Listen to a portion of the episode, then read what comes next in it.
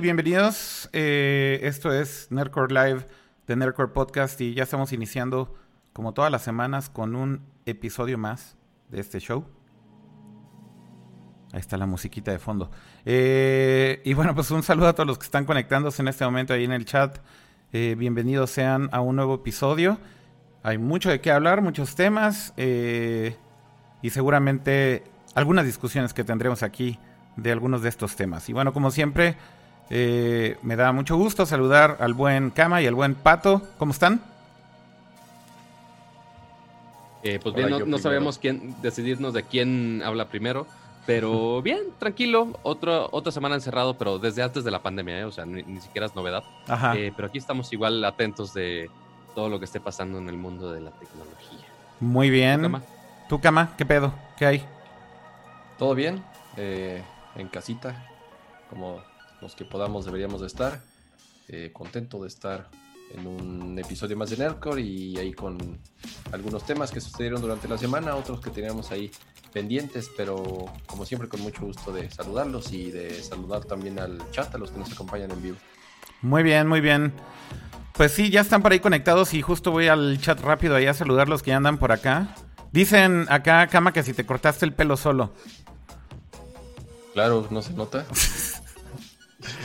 Creo que, creo que, creo que no eres el primero, güey, ni el último que veo que durante esta pandemia se va a cortar el pelo solo, güey. No, pero digo, yo ya lo hacía desde antes, la verdad, desde antes de la pandemia. Ah, ¿neta? Me daba flojera. Sí, cuando me daba flojera ir a, la peluquería, yo agarraba mi maquinita y ahí hacía mis, mis intentos. Según yo, no me queda tan mal. Me tienen que ayudar atrás, eso sí. Pero este, hasta eso, hasta eso creo que no me queda tan mal. Pues sí. yo creo que todavía me, tengo que esperar. ¿Ustedes creen que esta obra de arte se hace así sola? No, no, no. No, no mi ciela, no mi ciela. Necesita más, más dedicación a esta cosa. Sí, yo también, yo no soy de cortarme el pelo solo, la neta, güey. Yo también tengo que ir con mi. No, no han hecho apps para eso, güey, lo siento. Con mi artista favorito, güey. A que lo haga exactamente, güey. Así ya no dejo que nadie me, lo corte más que ella, güey. Oye, pero tu peluquero especial pero como le especializado para así de, quiero, Están hablando los dos al mismo tiempo. Este. Están hablando los dos al mismo tiempo y no se entendió nada. A ver, tú primero, Pato. Que vas con esos estilistas que únicamente atienden a puros asiáticos y hacen puros cortes asiáticos. Bueno, güey, te voy a decir algo.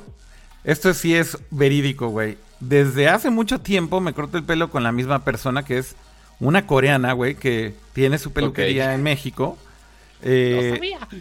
Pero fue como un accidente, güey. O sea, básicamente un día me llevaron y era así un pinche hoyito en la pared. O sea, un changarrito. Y la verdad es que ya, o sea, desde siempre ya, te estoy hablando de que tengo 15 años cuando por lo menos he estado en, México. ¿no? Por ahí en ajá, ¿no? Ajá. Sí, ah, ya sé quién es. Pero entonces justo cuando, cuando he estado en México, ella fue así como siempre voy con ella, ¿no? Entonces, y ahora ya lo que hago es que de plano, si no estoy en México, me espero hasta que la veo para que me lo corte ella.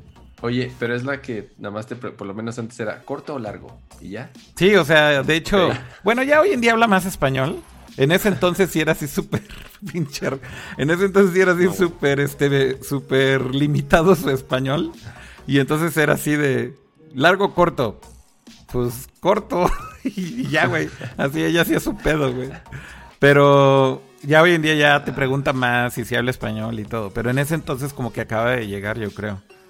Eh, pero bueno, por ahí decían, Enrique Olmo solamente escribió en el chat, Pato. A ver, Pato, ahora, ahora te hablan a ti. Ya me están diciendo a mí, Akira Jong-un. Ya pinche Kim Jong-un, güey. Ahí va también a cortarse el pelo, güey. No, bueno. Eh, dice, la mamá con la charola le pasa la máquina. Sí, güey, con la, con la, con el bowl, güey. Ajá. Ese es el más sencillo de hacer, ¿no? Bueno. Sí, supongo. No, creo que, la tía Siri batalle con eso. Sí, no creo. de hecho, ya me dijo que si quiere que me corte el pelo, le dije que no. le dije a la tía Siri, no, gracias. Así estoy bien. Y déjame practicar, ándale. No, no, yo estoy bien así, gracias. No hay pedo.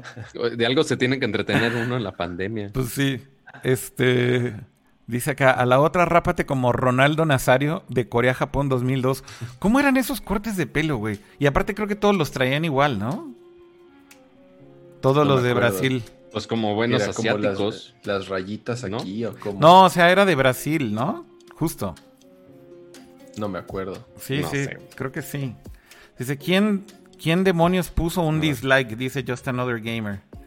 Eh, y luego Pero eso puede hacer que recuerdemos a todos los que están aquí, los que están entrando, que pues dejen su bonito like para empezar, para que empecemos bien el show.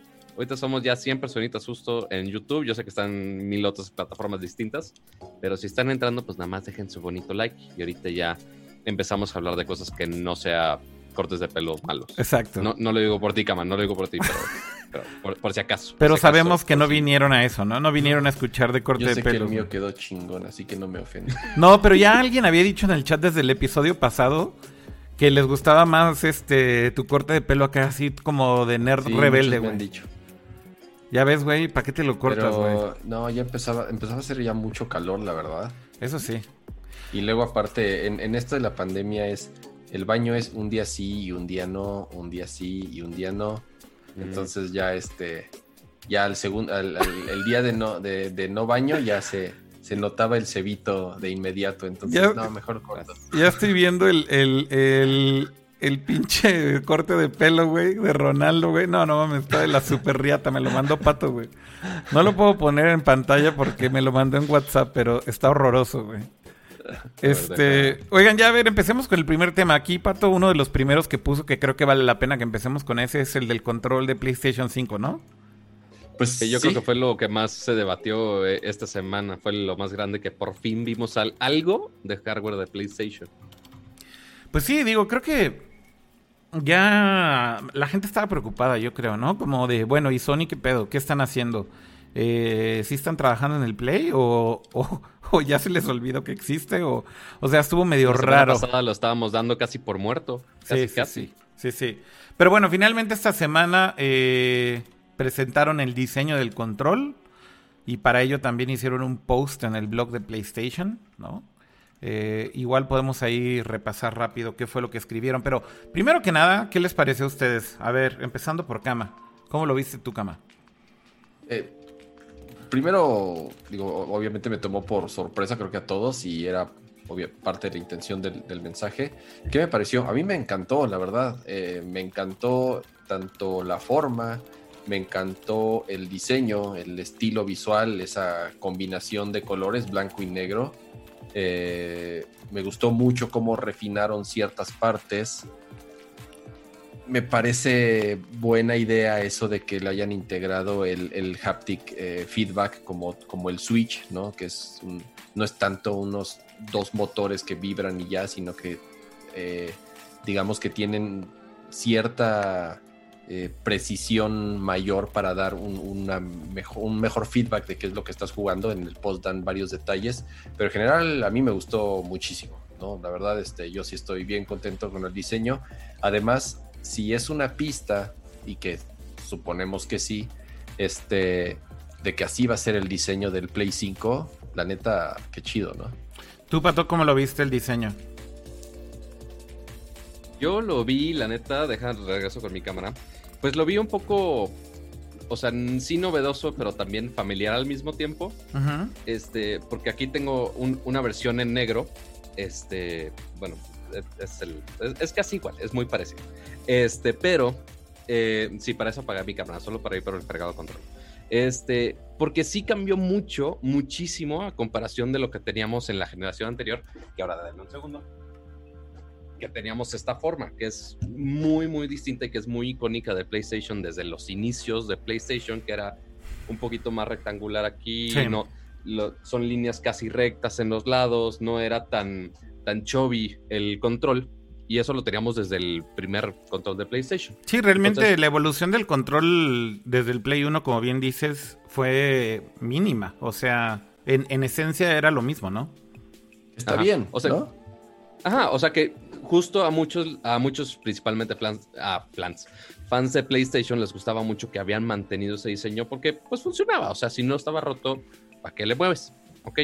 Pero sí, ya ahorita viendo cómo están los controles de Xbox, específicamente si hablamos del tema del el Elite que tiene ahí cama por ahí, este, pues sí, Xbox ya ha hecho hardware bastante más elevado y que algunos juegos, pues quizás si quieres expandir la experiencia, sí requieren un control que pues ya sea un poco más elevado. Entonces aquí lo que hicieron es este nuevo control que también cambia de nombre, porque esto si no me equivoco eran DualShock 4. O sea, ya estaban en la versión 4. Sí, siempre, se este siempre se llamaron DualShock desde, desde que implementaron ese sistema de vibración, justamente, de la eh, eh, adoptó ese nombre. Sí, pero me encantaba de, ok, la primera versión que fue hace muchísimos años, ah, o sea, DualShock. Güey, ¿por qué le sigues diciendo DualShock que ya ni siquiera es la novedad del DualShock? Pero bueno, cada quien. Este, pero ahora ya por fin cambiaron de nombre a DualSense. Es un buen punto que, que no dijeron mucho el qué, qué realmente es lo que sensa, por así ponerlo, fuera del haptic feedback. Y otro feature que se me hizo muy interesante es que ahora tiene un micrófono dentro del control que va a ayudar a todas estas situaciones de chat, pero sin necesidad de un headset. O sea, no necesitas conectar tus audífonos ni nada así, sino que el control ya directamente ya te puede detectar el audio. No sé si con la bocina del control o con la tele escucharías el chat de los demás. Yo creo que sería con la tele, sería lo más obvio. O puede ser que sí tenga bocina también, ¿eh? Porque si te fijas en el diseño, eh, de hecho aquí se ve mi cursor en pantalla, pero mira, en esta parte de aquí, que se ve el icono como del micrófono, sí tiene un pequeño orificio ahí por donde creo que va justo el arreglo del micrófono. Y esto es un speaker, claramente. Entonces, yo creo que se va a poder las dos. Vas a poder escuchar directamente desde el control que es lo que hoy en día de hecho puedes usar la bocina de los DualShock y puedes ponerle efectos ahí o lo que sea si eres el developer, pero también puedes hacer que se escuche, por ejemplo, eh, creo que el chat se puede escuchar. Voy a hablar, voy a hablar solo para estar de decano enseñando el control anterior que sí tiene la bocinita igual. Mira, igual cuando los pones lado a lado la esencia creo que ahí está, o sea, tampoco es que Sony haya hecho algo completamente distinto, pero pero la forma mucha gente decía que parece que se parece mucho más al de al de Xbox. De hecho, sí, mira, aquí ahora yo estoy mostrando. El Acércalo. De, el, de Xbox. Y es que sí tiene esa forma, o sea. Y, ajá, no, no está mal. O sea, la verdad, el control de Xbox, digo, este en particular, que es el Elite, el primero, a mí me gusta mucho este control. Este es el que yo uso en, en, PC. Este. Y si te fijas, lo que hicieron fue tomar un poco la forma de este control, que la verdad es, es muy cómodo. Te podría decir que es más cómodo que el de PlayStation, que el DualShock anterior pero mantuvieron la esencia de PlayStation. Si te fijas la diferencia y por lo menos lo que Sony siempre ha apostado y es en lo particular algo que a mí me gusta mucho, me gusta más de hecho eso que el de Xbox, es que los dos joysticks análogos los tiene abajo. al mismo nivel. Ajá. Eso mm. a mí me gusta más en el PlayStation que en el Xbox. A mí no me gusta que estén así como cruzados, porque tienes que jugar así como como chueco. ¿Cuál está arriba y pues. cuál está abajo? Ahí está raro. o sea, sí, sí, cambia un poco el... O sea, y yo que soy más niño Xbox ahorita que estoy empezando a jugar Play, no mames, acostumbrarme a ese control es una cosa terrible porque sí te cambia muchísimo el tener un joystick aquí y cambiarte a que esté acá abajo. Pero bueno, ese, ese esquema de los botones y los joysticks, pues sí, sí se mantiene porque pues eso sí le ha funcionado perfecto. Y ahora, otros cambios que hicieron eh, de funcionalidades Ahora, en la parte de atrás antes teníamos obviamente micro USB, ahora tenemos USB-C. Este creo que hay una foto también en el blog hasta abajo, Akira, que sí te muestra un poquito más la parte de atrás. Sí. Este de hecho, algo que quería decir de por qué el nombre de, DualSense, que ahorita preguntabas, Pato, por qué. Es que una, una, bueno, tiene dos cosas. O sea, justamente dicen que tiene como un nuevo sistema de haptics, que eso me imagino que es como muy parecido a lo del Switch que a lo mejor justo uno tienes es lo de los gatillos que justo mencionamos. Eh, y, más bien esa es otra cosa, ¿no? Que los gatillos tienen también, o los triggers, los botones de atrás, tienen resistencia. Y yo creo que a lo mejor por eso decidieron que se llama DualSense, porque justo entonces le están dando como otra dimensión al que no solamente sea un botón. De hecho, inclusive había eh, habían implementado ya, por ejemplo, que los botones tuvieran distintos niveles de sensibilidad, ¿no? Este y creo que eso es desde el Play 4, si mal no recuerdo, Cama o 3. Pero en el Play 3 este implementaron, además de los gatillos, digo, los gatillos siempre han sido análogos, pero en el Play 3 implementaron que los botones, los tuvieran, principales... Tuvieran cierto nivel de sensibilidad también. Exactamente, pero es algo que muy pocos juegos lo que iba. Eh, aprovecharon. Tenían, Exacto. O sea, dependiendo de qué tan fuerte presionaras el botón, eh, el, juego lo detectaba. Pero, pero insisto, muy pocos juegos lo, implementaron. Pero es como llevar esa idea al siguiente nivel. Ese era como mi, punto, ¿no? O sea, el, tema de que justamente tengan que aplastar, o bueno, que tengas la opción de aplastar un poquito un botón y luego un poco más para, para accionarlo. O justamente como los gatillos, que eran análogos ya Ahora lo que le agregaron, que es muy interesante, por lo menos en papel se escucha interesante, es que tienen resistencia. Entonces, si combinas eso con el hecho de que sean análogos, básicamente lo que he leído es que puedes simular, por ejemplo, imagínate que tienes que... Eh, tienes un arco y vas a disparar una flecha, ¿no? Entonces, ¿cómo funcionaría el botón? Bueno, si quieres que estire el arco, el personaje, a lo mejor le tienes que hacer más fuerza porque tiene más resistencia. Y si lo haces un poco, a lo mejor la resistencia va, va de menos a más. Y creo que eso puede ser algo interesante para agregar como un layer adicional que se oye bien en papel. No sé si en la práctica se vaya a traducir en algo realmente útil y que los, los developers usen. Pero bueno, en teoría podría ser un game changer, ¿no? Este, que justo tengas que decidir con qué tanta fuerza aplastas el, el botón y el botón está dándote una cierta resistencia según lo, lo aplastas. Yo creo que, eh, insisto, en papel suena bien, ya veremos cómo funciona. Pero a ver, Pato, ahora decías también que la parte de atrás del control y ahí se ve creo que el puerto USB-C, ¿no? Exacto, vemos el puerto USB-C, pero también algo que cambia mucho a comparación del control anterior es la barrita de luz, que también se usaba mucho para la cuestión de motion tracking con el, que si no me equivoco se llama PlayStation Eye. PlayStation Camera ahora ya se llama, pero antes era el Eye exacto. Esa madre, esa madre, ustedes me entendieron. Este, con esta lucecita, pues ok, traqueaba un poquito el movimiento del control y demás. Este, y obviamente también para todas las cuestiones de PlayStation VR. Pero ahora eso lo cambiaron, ya no existe esta barrita en el nuevo control, sino que ahora, en donde está este SensePad, que quiero pensar, no, no lo confirmaron, pero quiero pensar que igual se mantiene este pad que es touch. Sí, sí se mantiene. Ese se mantiene, sí. ah, bueno, se mantiene en el nuevo. Y ahora pusieron las luces en los lados de este pad. Que igual esas líneas las vemos de color azul igual en las imágenes, por los que no están escuchando en audio.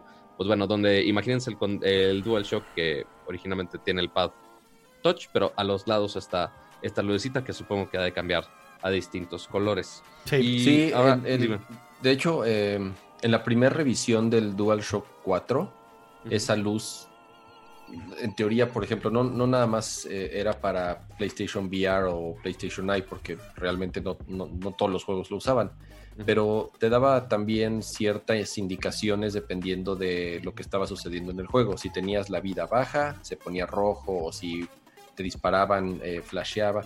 Pero el tema era que tú jugando no lo veías. Ajá. O sea, no, no, no veías nunca esa luz. Entonces, pues salió una revisión del DualShock 4 en donde ya la luz se asomaba un poco al frente y la veías arriba del touchpad. Ajá. Sí, porque de, hecho, era una queja este frecuente, era una queja frecuente, o sea, no a todo el mundo le caía bien la luz del control y de hecho muchos usuarios de PlayStation como que siempre decían, Sí, güey, o sea, es de, denos la opción de apagarlo, porque al principio no se podía apagar. Y luego hicieron un firmware update que te dejaba apagarlo, si mal no recuerdo. Eh, lo, que, lo que yo sí tengo de duda, por ejemplo, es si con la luz que le dejaron al nuevo DualSense será suficiente para que siga haciendo tracking o no.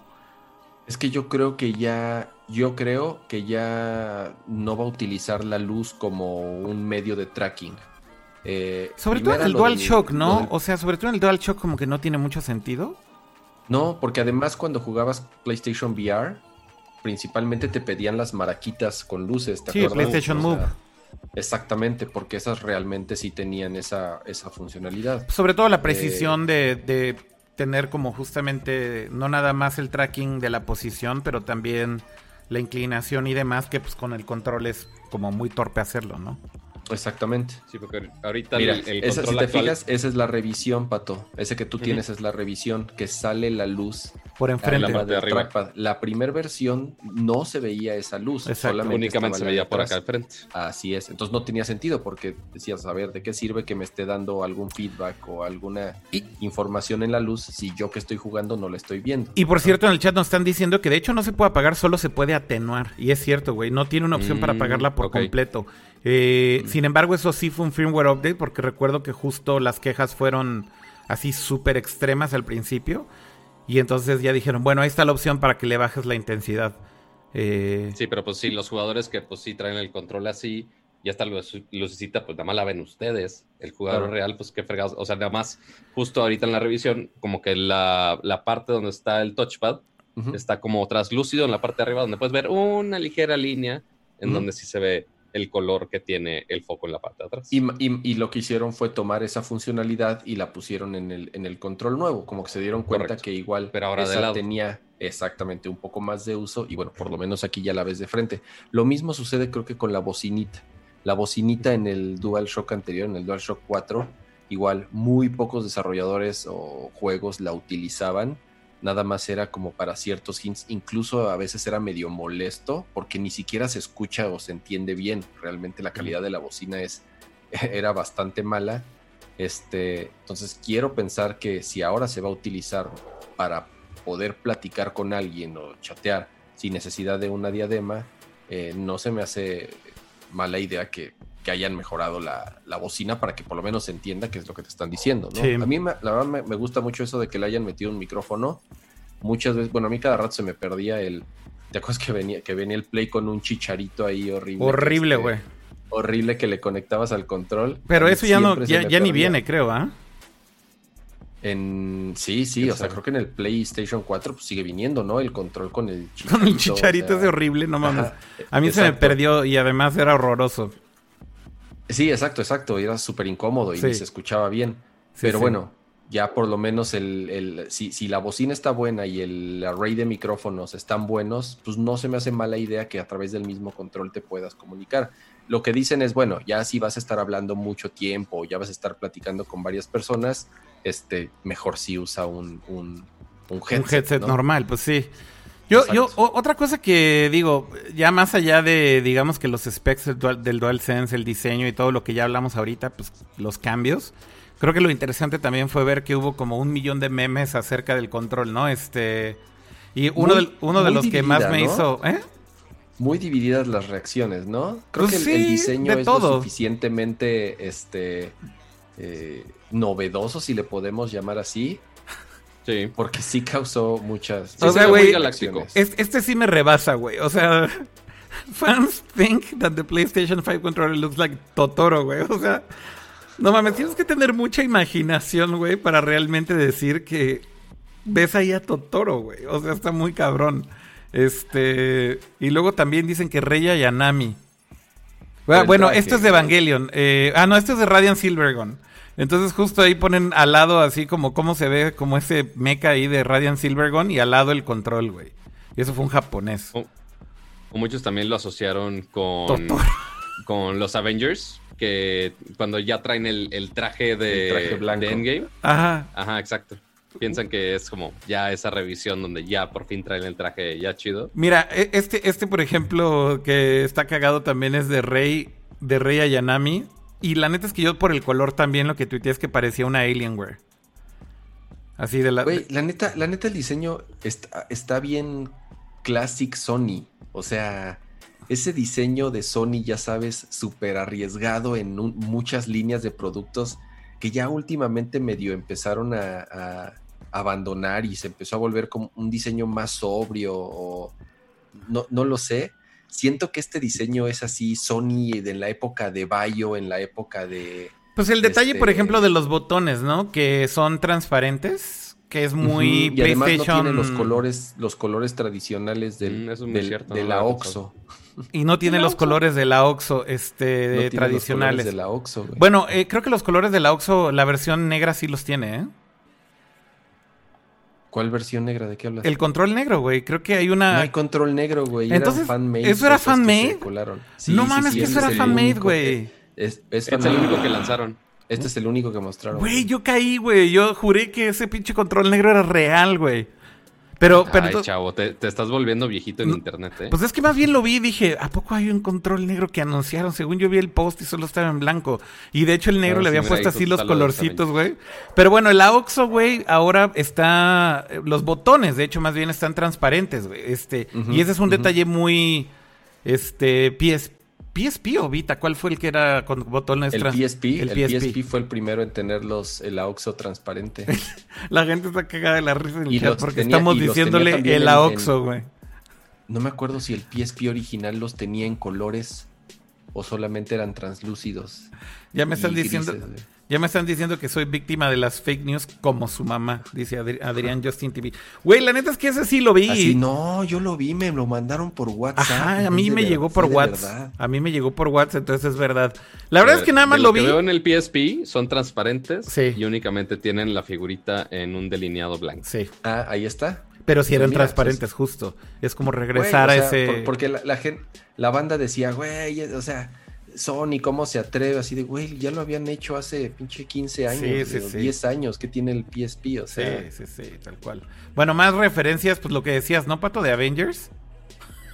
No, sí, o sea, hicieron todo tipo de memes sabidos y por haber. Obviamente los de Xbox igual le tiraron un friego de hate. Es de, güey, ¿por qué nos copian? ¿Qué pedo? Porque sí, o sea, viendo la imagen, o sea, viendo la silueta de ese control, se parece más a la, a la silueta del control de Xbox que a la del DualShock. La, neta. sí. Sí, sí, sí, la neta sí. Que los cambios son buenos. Está bien, pero. Ajá, sí, no, no está mal, no me quejo. Y ciertamente el diseño sí se ve muy cabrón. Pero, pues, a ver si. O sea, porque justo discutíamos la semana pasada de que quizás hasta le tengan que copiar. Bueno, seguimos en, en el quizá. El quizá le tengan que copiar el estilo de cómo sería la figura de la consola por temas térmicos. Que los dos serían que si torrecita, que si basurero, que si el, control va a ser casi igual. Este, vamos a ver si realmente va a traer lo suficiente para diferenciarse y ser más que el otro. Pues, pues sí. Mira, insisto, si, si el control nos está dando algunos guiños de lo que va a ser la consola, eh, bienvenido. O sea, yo creo que Ahora, ¿la consola también va a ser blanco y negro? Pues eso sí. pareciera ser que sí. Digo, los japoneses lo llevaron al extremo aquí, como pueden ver en pantalla, güey. y así, compararlo con un bikini, güey, de, de... Con un casco de Stormtrooper al revés, güey. No, bueno, la verdad es que se fueron a cosas muy extremas. Pero también una cosa que me sorprendió, güey, fue el, Dual Shock, Dual este La neta es que está muy cabrón. Eh, está muy cabrón la reacción, güey. Porque algo que por ahí vi también muchos tweets que decían, güey, todo mundo.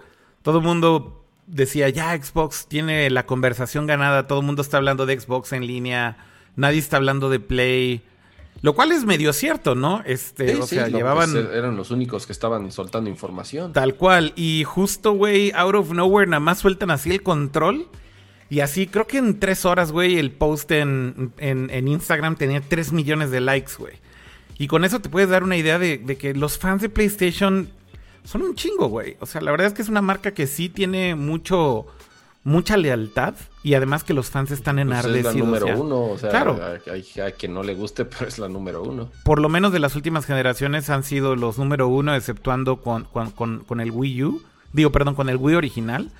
Pero después de ahí, pues el Play ha sido la consola más vendida. Entonces, hay demasiados fans que están esperando esto y claramente se vio la reacción, creo yo, de, de pues para bien y para mal, pues, o sea que todo el mundo estaba atento a que hay algo nuevo, por lo menos de Play. Y ya dijeron que pues van a soltar el anuncio del de, diseño en los próximos meses. No habiendo de 3 yo quiero suponer que lo van a soltar por ahí de las mismas fechas que estaba pensado el E3. por ahí eh, por junio. Sí, por ahí por junio. O sea, te digo que yo creo que Sony no cambió absolutamente nada de su schedule, güey. Simplemente pues, lo están haciendo al ritmo que traían, aunque lo están haciendo en formatos distintos, ¿no? Pero bueno, pues a ver qué, a ver qué sueltan. Muy bien. Pasamos a otro tema la semana Pasada, la semana pasada, ya nomás pasaron las semanas pasadas decíamos de si atrasan la siguiente generación, si no la atrasan, corte A, en, creo que fue como en tres días. PlayStation de, ah, miren, tomen el control y el PlayStation sigue planeado para las mismas fechas. ¿Quién, ¿Quién fue el que dio el statement en el blog? De que seguía planeado todo para... Jim Ryan, que es el presidente de Sony Interactive Entertainment. Eh, de hecho, de hecho creo que hasta Jim Ryan fue el que firmó el post, si mal no recuerdo. Eh, déjeme ver. No, eh, el, el, post lo puso el Senior Vice President de Platform Planning and Management, pero tiene un quote de Jim Ryan. por aquí lo voy a buscar. Miren, aquí al final. Esto es lo que mm, dijo Jim Ryan. Entonces ahí dice, DualSense marks a radical, bla, bla, bla. Pero luego ya dice, to the PlayStation community, I truly want you to thank you for sharing this exciting journey with us as we head towards the PlayStation 5 launch in holiday 2020. O sea, como nada más confirmando que no hay retraso, ¿no? Pato, ¿es a lo que te referías? Exactamente, o sea, que dice, o sea, ya reafirmando de oye, preparándonos para el lanzamiento de la consola este Holiday Season. sí. ok, está bien, muy seguros, pues bueno. Sí, sí. Cómo les va. Que, justo eh, hasta la semana pasada se especulaba si se iba a retrasar o no y había muchos rumores de eso, de eso y aprovecharon para desmentir todo eso y si lo está diciendo Jim Ryan, que es el presidente de Sony Interactive Entertainment, creo que no va a haber ningún retraso, así que... Pues hay que creerle. Hay que creerle, exactamente. Oye, ahorita me quedé pensando, este se llama DualSense, ¿no? Sí y eh, antes se llamaba DualShock. Sí, el control de Switch, ¿cómo se llaman los, los pequeñitos? Los este, Joy-Cons. Los Joy-Cons. ¿El control de Xbox tiene un nombre? ¿No, verdad? Se llama Control. Ajá, controller. No sé, güey. Es una buena pregunta. No recuerdo. Porque Nintendo también ha tenido el Wiimote, el Nunchuk, o sea. siempre le puesto nombres a los controles. Le ponen nombres a sus controles y el de Xbox no, ¿verdad? Se llama Control. No, Xbox Controller. Bien y sencillo, sin tanto show. Está bien. Nada, más, de generación es de Xbox One Controller. Dato curioso. Ah, el primero era la torta. Ya se me había olvidado. Oigan, a ver, si quieren, pasen al siguiente tema, porque tengo aquí un pequeño problema técnico. Ok, a ver. Algo a ver, pasemos al siguiente tema. ¿Cuál quieres, Kama? a ver, eh, pues mira, podemos hablar un poco de videojuegos. Eh, y justamente esta semana se lanzó ya Final Fantasy VII, el remake, por fin, después de algunos retrasos y algunas malas noticias por todo este relajo, porque justamente las ediciones especiales eh, no las iban a poder entregar a tiempo. También, obviamente, la producción se vio afectada. Pero otra cosa curiosa que pasó es que los retailers que ya tenían las sus copias físicas, eh, les dieron chance de ya entregarlas. O, sea, digamos supone que, el, lanzamiento original de este remake es el 10 de abril, ¿no? Así es, el, lanzamiento original es mañana, 10 de abril. Eh, pero pues muchos ya ahorita están recibiendo sus copias y todo el mundo de, güey, ¿qué pedo? Porque tú, tú lo habías pedido, obviamente, este, pero lo pediste por Amazon, ¿no? En Amazon, que por cierto retrasaron la entrega una semana. Eh, no sé si en el chat ahí nos puedan confirmar, pero por lo menos de los contactos que yo tengo que pidieron su copia en Amazon, lo retrasaron una semana completa. Hasta el 14 y 15 los van a estar entregando. Ya estoy de vuelta, perdón. Sí. sí, está bien. Este, y así de, me imaginé mi tono así súper sobre de el, el, meme de los Simpsons de sí, sí, ya te vimos, muy bonito, muy bonito. Pero, este, entonces, para los que estaban con su copia física esperándolo con alguna tienda, eh, pues obviamente todo este tema de coronavirus pues tenía, ponía en riesgo todas esas reservas.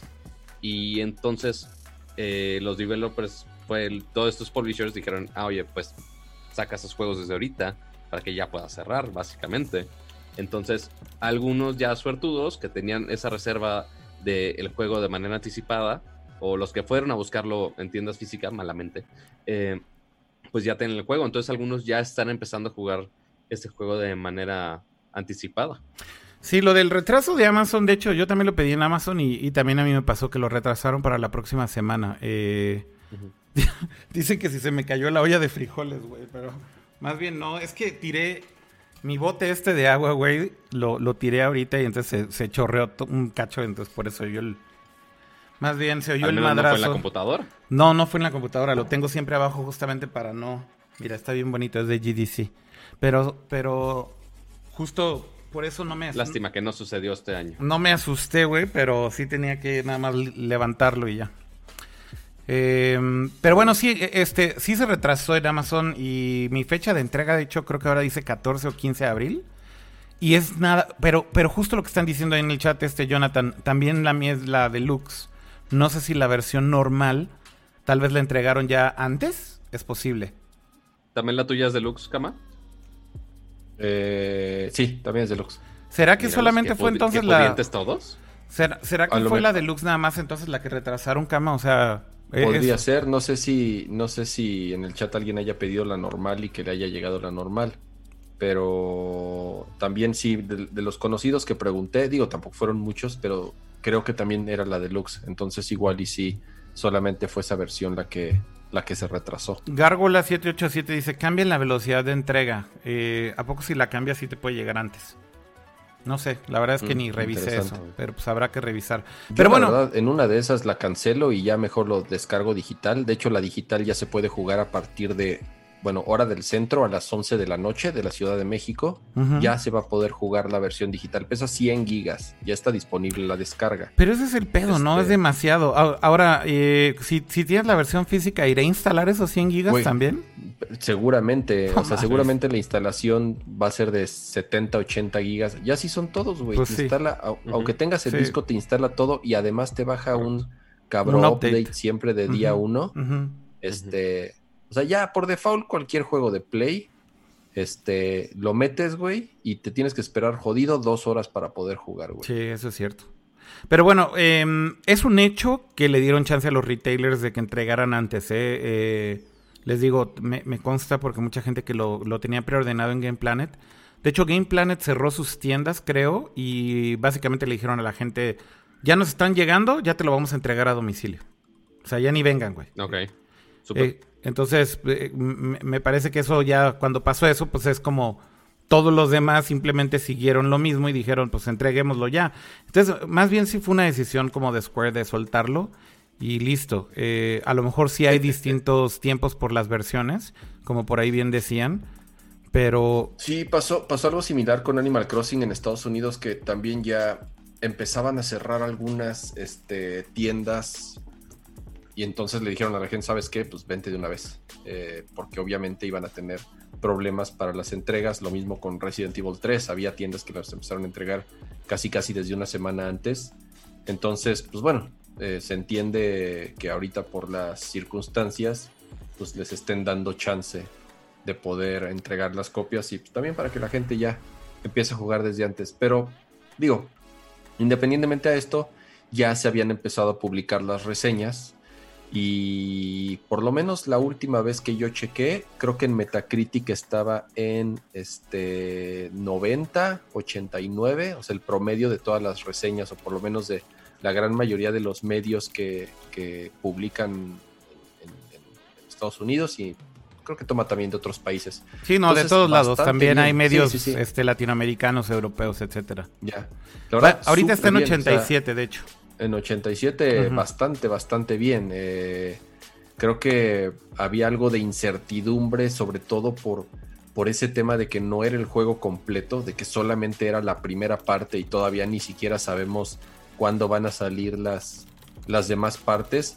Pero por lo menos las personas que lo han terminado, de los que lo han reseñado, dicen que sí es una experiencia completa, o sea que no se siente un juego incompleto y, que de verdad superan las expectativas, que el sistema de batalla es súper divertido, que visualmente está increíble. Digo, la verdad, yo ya este, me muero por jugarlo en serio. Yo también, el demo, no sé, ya, ¿tú ya, ya jugaron el demo ustedes dos? Sí, yo, lo, yo me lo eché como cuatro veces. ¿Tú, Pato, lo bajaste o no? ¿Todavía no? No, no lo he bajado. La neta, el demo está increíble y pues ya desde que jugué el demo dije, ya estoy convencido de que va a estar increíble este pinche juego. O sea, el, el puro demo tiene tanto fanservice que Sinceramente, estoy seguro de que el juego va a estar genial. Y los que ya lo tienen, que lo están jugando, las reacciones que he visto en general, sobre todo así de gente cercana y demás, han sido muy buenas. Y muchas capturas de pantalla así de, güey, vean qué chingón se ve. Y pues sí, se ve increíble el juego, la verdad. Y la otra cosa es que. ¿Cuánto dura el juego? Eso, eso es lo que iba. Fíjate que el, el, se supone que lo que hicieron con este primer capítulo, porque recordaremos o recordarán que eh, Final Fantasy VII Remake se va a entregar en capítulos. Esencialmente, el primer capítulo solamente es todo lo que pasa en Midgar. Eh, y, y, nada más para hacer como la comparación, en el Final Fantasy VII original de PlayStation 1, Midgar, todo Midgar, eran más o menos como 7 horas de gameplay. O sea, como que toda esa parte del juego eran 7 horas de gameplay. Y según lo que he leído hasta ahorita, es entre 30 y 40 horas de gameplay ese mismo bloque de lo que es Midgar. Entonces sí lo están extendiendo muchísimo. Eh, y justo, bueno, lo que no termina de entender. Pero está raro, güey, porque si lo están extendiendo tanto, entonces, ¿qué, güey? ¿Van a ser seis partes del juego o cinco partes del no juego? No lo sé, Cama, o sea, eso es lo que no me cuadra a mí, pero a ver, esto lo leí La sexta justo. parte va a estar hasta el PlayStation 6. Lo leí en un artículo que, que hicieron, hace un análisis tal cual de que volvieron a jugar Final 7 y dijeron, güey, Final 7 original, todo lo de Midgar son entre 6 y 7 horas de, de gameplay. Y si solamente es Midgar este episodio y son 30 a 40 horas, güey, justo se hacían la pregunta que estás haciéndote tú, güey. ¿Cuánto chingados va a durar todo el juego? ¿Y cuántos chapters va a haber, güey? O sea, no sé, güey. O sea, es, es, algo bastante interesante entender, no lo sé. Sí, porque en el, en el juego original Midgar era el que entre el 15 y el 20% del juego, realmente. Como un 20%, yo creo, sí. Yo creo sí, que. No era mucho. Sí, el juego original, yo creo que eran como 35 horas de juego, más o menos, ¿no? Digo, a grandes rasgos. Entonces, pues justo, es más, sí, sí, es más o menos, Midgar era como un 20%, justamente. Eh, entonces, pues quién sabe, güey, a lo mejor van a ser cuatro partes, no lo sé, no tengo idea. Eh, de hecho, eso no se ha anunciado, ¿no? O sea, no han dicho... No se sabe nada, güey. No han dicho cuántos chapters van a ser. Eh, no ni salen, güey. De hecho, aquí Lorenzo en YouTube dice que es la mitad del primer disco. Y si recordarán, ¿eran cuántos discos? ¿Cuatro? ¿Cuatro tres discos? Tres discos. Tres discos. Mira, si que son... el último realmente nada más era el final. Ese es el punto, y es a lo que iba. El, el, último no, no era más que, más que el final. Lo cual quiere decir que si es la mitad, pues podríamos tal vez pensar que podrían extender esto a tal vez... ¿Cuatro?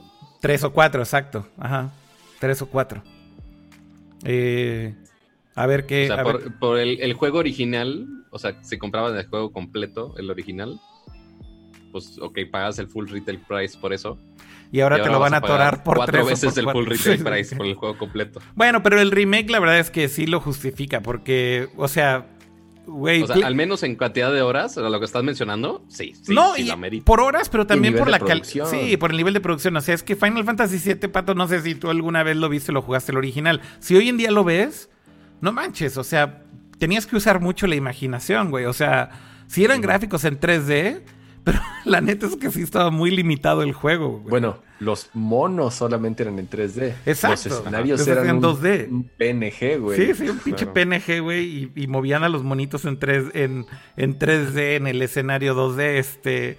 Pero justo por eso digo que, pues ese nivel de detalle creo que se agradece que lo veas hoy en día con el remake. Y, y yo creo que al final es lo que va a tener a los, a los fans contentos, ¿no? Yo lo, lo que he Pues visto mira, en general es que están contentos los fans, sinceramente. El soundtrack está chido lo- bien chingón. Lo que güey. dicen, lo que dicen ahí en el chat, que sean tres, tres discos, como en, o sea, tres partes, como en el, como en el juego original, Ajá. tres discos. Ajá. Y después que te vendan tu cajita, por lo menos. Bueno, ¿qué cajita? güey? Te van a querer zorrajar la edición especial este, completa con, con los tres discos, vas a ver. Pues sí. Digo, eh, ya estaremos Y en una caja de Play 1. Ya estaremos jugando, eh, yo creo que la próxima semana y pues ya les diremos nuestras impresiones, pero seguramente para ese entonces todo el mundo ya lo va a haber jugado. La verdad es que a mí no me urge, o sea, ya pedí la deluxe y cuando vi que lo retrasaron fue así de, ah, ok, fine. Ya cuando llegue llegará. Eh, pero bueno, hablemos si quieren de otro tema, por ahí algo más de gaming creo, ¿no? Que podríamos hablar o saltamos a otra También cosa había juegos. Algo interesante de, de Stadia. Ujú. que pues sí, son tiempos raros y hay lanzamientos raros hoy en día. Este, y bueno, ¿Todavía desde el inicio eso? todavía existe eso sorpresivamente. Y eso es justo lo que queríamos hablar, porque desde el inicio, este, todo el mundo estuvo criticando de, güey, qué pedo que pagas por el servicio, pagas por los juegos, qué pasa con los juegos, qué pedo. Todo un drama. Este, ya lo hemos discutido como en mil episodios. Pero ahora lo interesante es que básicamente Google está forzado a hacer una prueba muy interesante del servicio de cómo lo pueden modificar a otras modalidades. Porque ahora este, hicieron que el servicio de Stadia Pro, que es básicamente el, pues, el usar Stadia, es gratis. Bueno, no, no completamente gratis, sino que es un trial de dos meses. Exactamente. Porque obviamente ahora en épocas de coronavirus y que todo el mundo está en su casa y que todo el mundo está jugando entre Final Fantasy VII y otros juegos, pues justo quieren atraer a esa gente que está jugando en sus casas. Entonces decidieron dejar este demo por dos meses este, con algunos juegos que sí están incluidos. Y de hecho, esta versión, Pato, lo que sí hay que decir es que esta es, o sea, la, versión que están haciendo gratuita es la que es 4K. Porque eh, originalmente la versión gratuita, que siempre va a ser gratuita, va a ser la versión normal. Eh, que creo que es 1080. Ya ni me acuerdo si es 1080, pero creo que sí. Pero, pero bueno, al final sí, efectivamente ahorita lo que están diciendo es tal vez por la situación, ¿no, Pato? O sea, mientras todo el mundo está en su casa y demás, puede ser una buena oportunidad para que lo prueben. Pero como bien dicen ahí en el chat, o sea, yo creo que sí, híjole, Stadia, güey, sigue sin convencerme. Y sigo sintiendo que están ahí improvisando eh, sobre la marcha porque no tienen tracción, ¿no? Este, yo creo que ni gratis, güey. O sea, ese es el pedo, güey. O sea, la gratuita es, de 1080. juegos, creo. Dice Jorge Cuello. Sí, efectivamente la gratuita es 1080. Pero bueno, la que están haciendo ahorita gratuita temporalmente es la de 4K. Y el pedo es, el catálogo de juegos está súper limitado. El segundo pedo es la experiencia varía, ¿no? Depende de dónde estés, depende de tu conexión, depende del data center. O sea, son como mil cosas. Y también eso como que ha hecho que la gente diga, puta, güey, pues sí o no, le entro o no le entro, este... Y como que en general creo que la respuesta hasta ahora ha sido, pues mejor no le entro, güey, no, no. O sea, el modelo de negocio está raro y por eso creo que sigue atorado ahí.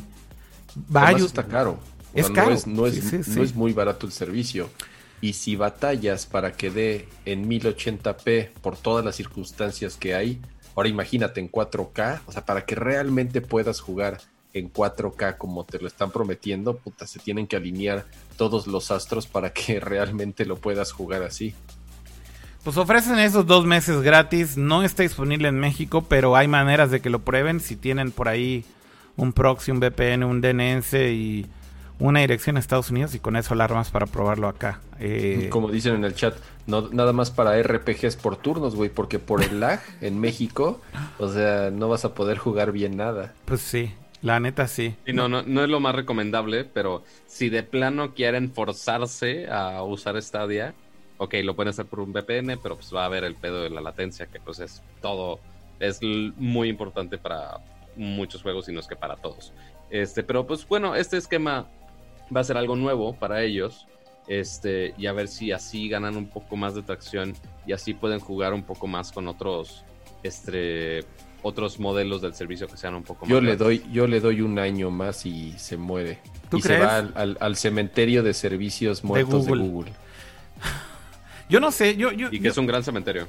Es enorme. Eh, yo no creo que lo maten en un año, Cama. Yo creo que saben que tiene que ser un poco a largo plazo, güey. Eh, como bien dicen ahí. O sea, me refiero a... No, no que lo mate Google oficialmente, güey, sino que ya o sea, ya nadie lo pele, ni la prensa hable de él, ni nadie lo esté jugando, güey. Y ya, o sea, poco a poco se irá muriendo. Digo, no oficialmente, pero a eso me refería que en un año, güey. O sea, si no despega en un año, que yo lo veo muy difícil con consolas de nueva generación saliendo y tal vez un nuevo Switch saliendo, yo veo muy, muy difícil, güey, a Stadia ganándose un lugar, güey. Yo también, o sea, sí veo que está complicado el panorama, pero creo que en este caso me daría la impresión de que Google entendería que tienen que jugarle la, la carrera de largo plazo, güey. O sea, aguantar, aguantar bar, aguantar bar, aguantar bar hasta que el mercado pues empiece a tener tracción. Otra cosa que están haciendo es que todavía no vemos los juegos que están produciendo en sus estudios first, party. Eh, y creo que ahorita ya tienen dos o tres estudios que están trabajando en juegos originales para Stadia. Y creo que lo que van a tratar de hacer es justo mostrar como este potencial de multiplayer, eh, ya sea mm, local o remoto, como sea. Pero no sé si vieron, no sé si recuerdan que cuando lo lanzaron, una de las cosas que más empujaban es que al tener una instancia dedicada para tu sesión de, juego, completamente para ti, de alguna manera eh, lo que puedes hacer con multiplayer es que los dos pueden jugar con full quality un juego al mismo tiempo, pero inclusive, por ejemplo, en perspectivas distintas, ¿no? Este, imagínate que un, un, hacían un demo, creo, de un juego que eras como un güey que estaba, un personaje que estaba así como en la tierra, como en un escenario así en 3D, caminando en unas montañas, una pradera, y el otro player era como un pájaro, güey. Y estaba volando en ese mismo escenario, entonces te veía. Pero justo lo que decían es que como no están haciendo el procesamiento en la misma consola, los dos lo veían full quality y los dos lo jugaban full quality.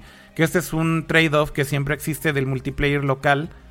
Eh, y que a lo que voy es que simplemente es que estaban viéndolo en, perspectivas distintas, ¿no? Eh, yo creo que puede, ser un selling point. No sé sinceramente si eso será suficiente como para convencer a la gente de que, de que es algo distinto.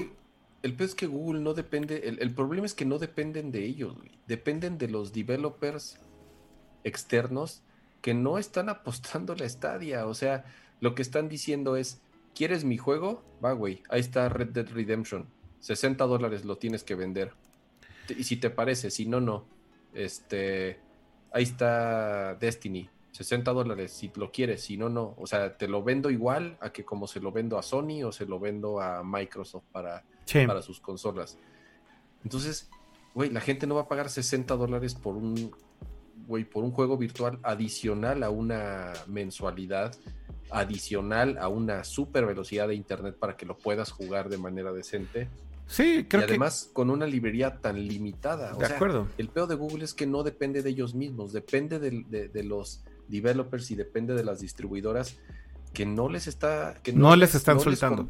no les convence el modelo de negocio de, de, Stadia güey. De acuerdo. o cambian completamente el modelo de negocio ajá este o como locos se empiezan a comprar estudios para desarrollar juegos exclusivos, pero imagínate de qué tamaño tienen que ser esos juegos o de qué calidad tendrían que ser esos juegos para poder competir a los juegos bueno, exclusivos. Bueno, los dos estudios, los dos estudios que está dirigiendo Jay Raymond, por cierto, no, no un nadie ahí, pero pues tiene su background respetable. Eh, son estudios básicamente triple A, cama. O sea, teams de... ¿Pero van a sacar qué? ¿Un, juego cada año? ¿Cada dos años? Pues cada dos, tal vez, y van a intercalar uno y otro, entonces cada año van a tener uno. Pero pues peor es nada, ¿no? Claro, este pero insisto, no, no, o sea, cuando se van a poner a las patadas, güey.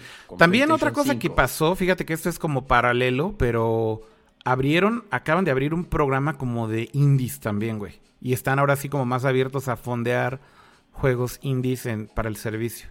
Que pues, Pero hay, güey, hay, hay 10 mejores, bueno, no 10, hay 3 o 4 mejores plataformas para jugar juegos indies, güey. Pues sí, pero si te lo fondean, güey, tal vez para un indie es como, güey, tomo el dinero, lo saco, a lo mejor te piden una exclusividad de 6 meses y luego lo, lo llevas a otras consolas, güey. O sea, tampoco es, tampoco es un mal plan, güey. O sea, tal vez puede haber algo por ahí. Pero, pero los juegos indies no venden consolas. De acuerdo, y ni servicios. No creo que alguien vaya a terminar contratando Stadia por jugar un juego indie, sinceramente. O sea, eso es cierto.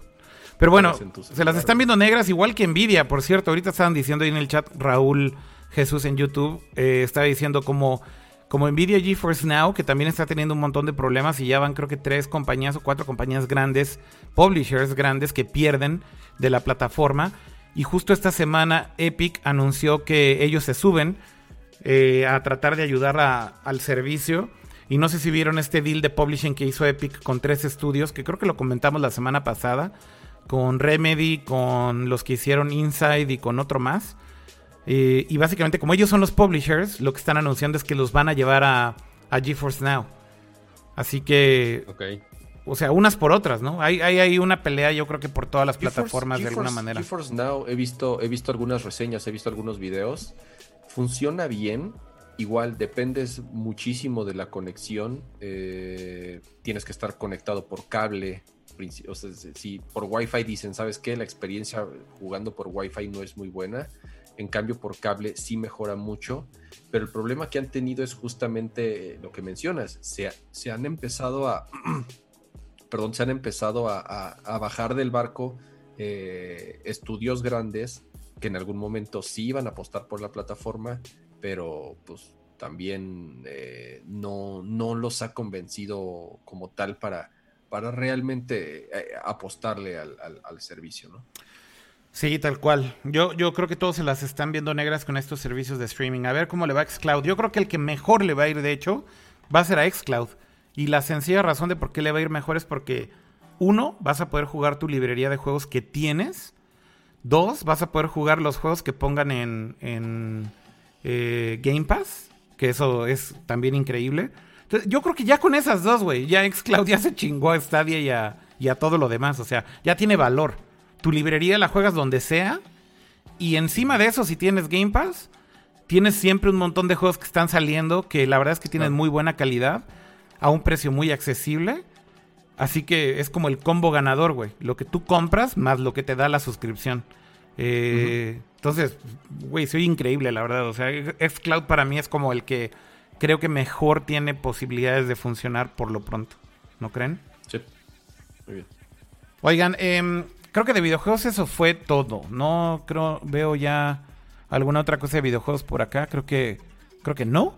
Entonces creo que podemos brincar ya otras cosas. A ver, Kama, ¿por qué no platicamos rápido un poquito de tu experiencia usando el iPad con mouse? Que creo que no, no hemos hablado mucho de la experiencia ya en sí de estarla usando con mouse. Pero la neta es que sí es un game changer bien cabrón, ¿no? Sí, mencionamos nada más la noticia cuando salió el update. Pero creo que para poder hablar realmente de lo que implica esto, pues sí valía la pena probarla probarla varios días, eh, intentar. Digo, no, no, no sé si trabajar en ella, porque ya lo he comentado, yo no puedo trabajar en el iPad, las aplicaciones que yo utilizo no existen en iPad, pero lo que hice fue, ah, tuve una experiencia horrible. Le conecté un Magic Mouse, ajá, de primera generación, que realmente es el mismo diseño del, del, Magic Mouse actual, o sea, que es, que es este. Pero no este tiene la misma funcionalidad güey, está del carajo. Este es el primer Magic Mouse que es con baterías, que, usa dos baterías. Doble A. Doble A, ya sean recargables o desechables o como sea. Y el este nuevo, es el primer Magic Mouse. Y el nuevo Magic Mouse es este, ¿no? El que tiene el cargador eh, eh, Lightning. Exactamente. Ese es el, ese es el, 2, el, que ya, el que ya se carga por Lightning. Sí. Güey, el problema es que con el primer Magic Mouse no funciona el, no funciona el, trackpad, no funciona el scroll. Y no tienes gestures. Funciona el clic, o sea, no funciona nada. Funciona como si fuera un botón de un mouse. Entonces no puedes oh. scrollear, güey. Y un mouse en un iPad, digo, ya no se diga en una computadora, en un iPad, que no puedas scrollear, pues no, no sirve, güey.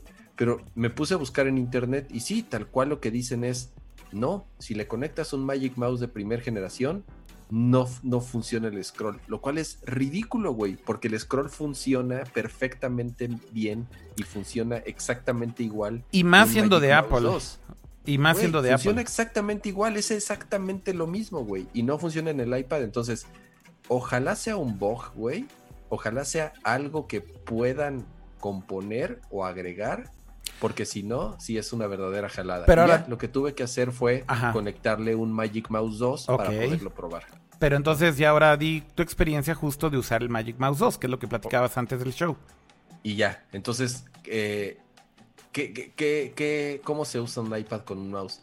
Es, es otro device. O sea, realmente deja de ser eh, un iPad como la conocíamos y conforme han ido saliendo más aplicaciones que soportan todas las funciones de, integrar un mouse, de verdad cambia completamente la experiencia de utilizar un iPad. Porque no es nada más un, insisto, no, la integración no fue nada más agregar un puntero y tal cual eh, el sustituir tu dedo con, un, con una flechita, sino que este puntero se va adaptando y va tomando distintas formas dependiendo de las distintas herramientas y de las distintas tareas que conforman ya sea el sistema operativo o las distintas aplicaciones.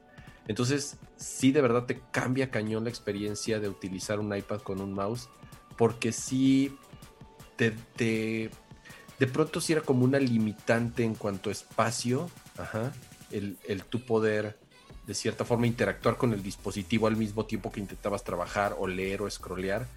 Ahora, si le conectas un teclado, que es algo que yo no he hecho, yo solamente he conectado un mouse. Pero no tienes un, este, un keyboard folio? Creo que sí lo tienes, ¿no? No, no, no. Nunca he tenido el teclado de ah, iPad. Solamente tengo la funda normal. Nunca, nunca he tenido teclado de iPad. Entonces, este, insisto, porque no lo necesito, porque no trabajo en el iPad. Solamente. Pero con el puro mouse sin teclado, güey, ¿Crees que es un game changer? O sea, ¿crees que está cabrón? Sí, y es como el primer paso. pero, pero Cama, es que lo que tengo que... Se, ¿Cómo se siente ya con teclado? No, con teclado está increíble, güey. Es que justo... todavía más, todavía. Sí, porque, o sea, creo que lo que más me molestaba a mí del iPad siempre es que... O sea, usar el teclado es muy cómodo y evidentemente usar cualquier tipo de teclado, uno de Logitech y, o el de Apple, eh, que es el Keyboard Folio o lo que sea, este o sea, funciona muy bien porque tienes los shortcuts para moverte entre cosas, ¿no? Eh, si, si, te sabes los shortcuts, puedes brincar entre aplicación y aplicación, puedes cambiarte de desktop, eh, eh, más bien puedes moverte rápidamente entre las apps, puedes hacer, pues obviamente, todo lo de copy, paste, cut, etcétera, muy fácil. Y todos los shortcuts también que le están empezando a implementar a las apps te ayudan a que trabajes más rápido.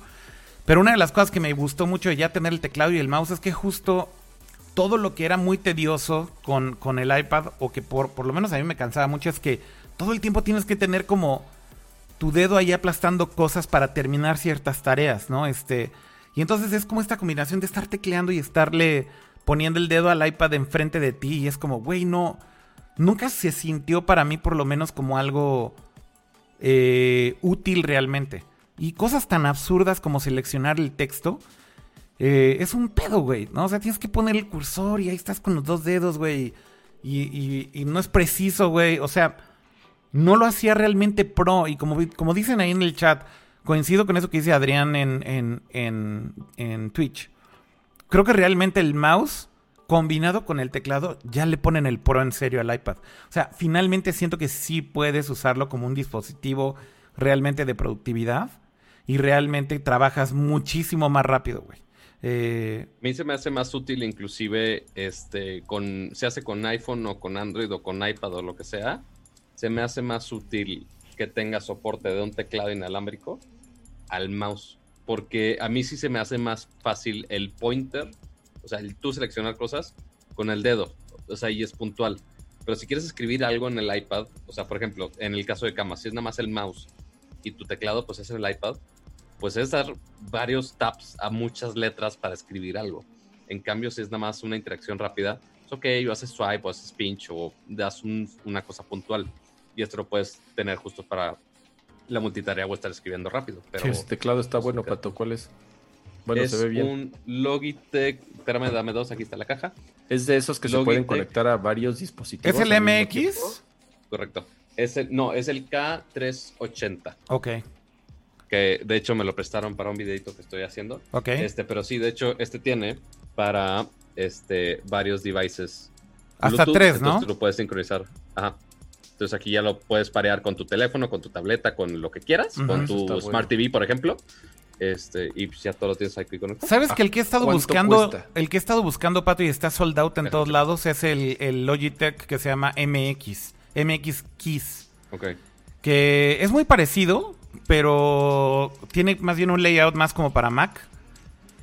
Y justo también te deja tener tres dispositivos conectados. Bueno, tener tres dispositivos eh, y switchar rápidamente, ¿no?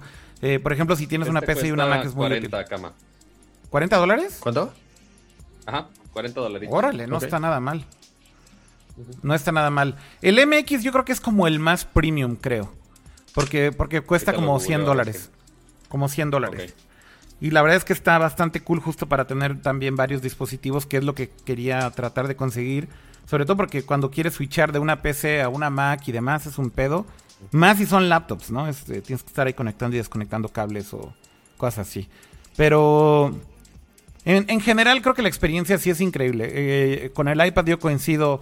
Si tienes un mouse como un Magic Mouse 2 y tienes los gestures, por ejemplo, puedes usar los gestures para cambiarte eh, rápidamente de pantallas, de apps, este... Sí, eso sí lo probé y funciona. Abrir el multitasking, que está bien chingón también con gestures en el Magic Mouse.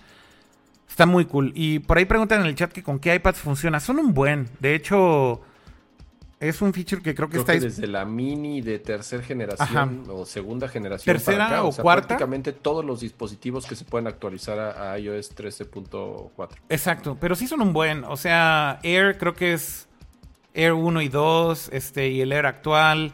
Luego creo que el normal, creo que es desde hace tres años para acá. O sea, el iPad que es iPad, ¿no? Y luego el mini, como dices, Cama, creo que es desde el 3 o el 4 para acá. Pros es básicamente con todos. Cualquier iPad Pro funciona. No importa qué modelo sea.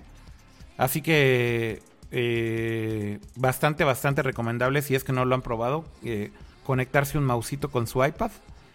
Y si pudieron conseguir el update, créanme, va a ser bastante cool y una nueva experiencia. Y por si no sabían, para los que quieren probar más o menos cómo sería una experiencia de un más o menos smartphone. Digo, yo sé que no es la experiencia exactamente de, de iPad, porque digo de iOS, porque pues ya es iPadOS. Eh, en Android sí puedes poner un ratón y un teclado, y sí te aparece un cursor de ratón este, común y corriente. No, no, como no tan bonito como el del iPad, pero puedes tener un ratoncito ahí y hacer varias tareas. Y ahorita, eh, lo que decía Sakira, el MX tiene aquí toda la parte de las flechas y insert, home y esas cosas. Y aparte tiene el, el number pad. Entonces yo creo que por eso está más carito. Y también te digo que creo que el layout se parece más como al de Mac porque tienes la tecla de command con todo y la iconografía de Mac ¿Qué tecla tiene ese pato? ¿La de Windows o la de command? ¿O qué tiene? De hecho tiene, dice, en texto dice start y abajo dice command. Ah, entonces ah, tiene el doble layout ahí. Eso está cool también. Muy bien. Pero de hecho, tiene más como tal el, de Windows, porque eh, en Mac el command está pegado a la barra sí, espacial. la barra de espacio. Ah, no, pero ya vi, sí tiene la command. Sí tiene la command. Sí, sí, tiene command. Ajá, está al lado. A ver, déjenme volver a switchar a la toma de pato nada más para que lo vean ahí. Ah, pues sí está pegadito, está igual. O sea, pegado a la sí, sí, pues es el mismo layout de, Apple, está chingón. Bien, bien, bien. Oigan, eh, por ahí en el chat están diciendo que eh, si se puede conectar el trackpad de Apple, y de hecho sí, el Magic eh, Trackpad de hecho, se puede usar. que funciona mejor con el trackpad. Que con el mouse, porque pues obviamente los gestures y esos, Exacto. En, el Magic Mouse también los tienes, Pato, pero el área de, espacio es muy pequeño. Entonces, pues estar haciendo los gestures aquí, güey, así con dos dedos, tres dedos, es mucho más incómodo que que cuando tienes el trackpad. Definitivamente es mucho más cómodo. Nada más el pedo ahí es que pues si quieres andar cargando el iPad y el trackpad, pues ya está un poco más incómodo, ¿no? ¿Tiene backlight ese teclado, Pato? Este no. el ah, MX que yo estaba recomendando, sí. Pero el MX que ha de costar como 100 dólares. 100 dólares. 100 dólares. Está, está, está en un precio creo decente. Más que... Pues si le quieres invertir el doble. Pues es pues que el, problema es, el problema es si, si después uno se calienta y quiere comprar el que va a sacar Apple, que cuesta como 7 mil baros. No, no, ah, pero ya están hablando del del iPad ahora. Sí, sí, por eso el del iPad, pues. O sea, el, el, el, ¿cómo se llama? Este. Smart Keyboard, no sé qué. Magic Keyboard. Ah, no, Magic Keyboard, Magic Keyboard, Magic Keyboard. Magic Keyboard. Tienes toda la razón, Pato. Sí, sí es caro. La verdad es que esa discusión sigue. Eh, el del iPad pequeño creo que va a costar 250 dólares y el del iPad grande 300 dólares. Y en México creo que son 8 mil y tantos pesos. O sea, sí, está... se llama iPad Keyboard. Digo, Magic, Keyboard. Está, el sable para ese teclado está cabrón, güey. O sea, de hecho, literal, güey, si te compras el teclado para el iPad Pro de 12.9 pulgadas, estás pagando el mismo precio, güey, que el, que el iPad base, güey. O sea, una, un iPad base normal cuesta 329 dólares, güey. Cuesta menos, güey, que el, que el teclado, güey. O sea, está cabroncísimo. No, pues, no, pues, no, pues, chavos. No, sí, sí, sí, sí, está así como al nivel de las ruedas de la Mac Pro, güey. A ese nivel, güey. Ándale, justo. Así de, ¿realmente vas a pagar eso? Lo peor de todo es que yo creo que yo sí, güey. O sea, me, me encantó el teclado y dije, puta, ya valí madre, lo voy a comprar. Pero... Sí, te digo, o sea, si realmente usas el iPad. Sí lo uso mucho, la neta es que sí. Sí, Vale la pena. Por el trackpad, güey, porque está integrado el trackpad, ya. O sea, eso para mí fue el selling point. El diseño está increíble, pero para mí el selling point es, güey, ya tengo ahí el trackpad, está increíble. Ya no tengo que andar cargando con un mausito. Pero bueno, hablemos de otros temas de tecnología que están por aquí en el, en el backlog de WhatsApp. Y si quieren, podemos hablar un poco de Zoom. ¿Qué les parece? Porque hay mucho de qué hablar de Zoom. De Zoom. Bueno, pobre, pobre, pero también es pobre, está llorando con los billetes, güey, por cómo han crecido ahorita. Yo creo que Zoom eh, le podríamos poner a este bloque, es así como Zoom Happy Problems, güey. Porque. exacto. Porque la neta es que están en medio de. Están en medio del huracán ahorita. Este. Por muchos problemas. Empezando sobre todo por problemas de seguridad. Creo que eso es lo que más ha hecho que la gente esté. Pues. enojada y enfurecida. Porque empezaron a pasar muchas cosas, ¿no? Digo, yéndonos como paso por paso de, por qué están en el ojo del huracán. Primero es que de tener 10 millones de usuarios activos pasaron a 200 millones de usuarios activos, güey, de la noche a la mañana. Y pues yo creo que eso lo comentamos justo en el episodio pasado. Exactamente. Y pues para cualquier compañía ese salto es igual a problemas, güey. O sea, creo que es, es como obvio que es muy difícil escalar un servicio, seas quien seas, eh, a ese nivel de, usuarios. Sin embargo, creo que lo más doloroso no fue tanto que el servicio no funcionara o se cayera o, o no pudieras hacer llamadas, sino más bien fueron muchos problemas de seguridad, ¿no? Eh, y aquí hay que decirlo, no sé si recuerdan que hace algunos meses comentamos de este primer escándalo de seguridad de Zoom que te ponía un instalador de un eh, web server en tu Mac.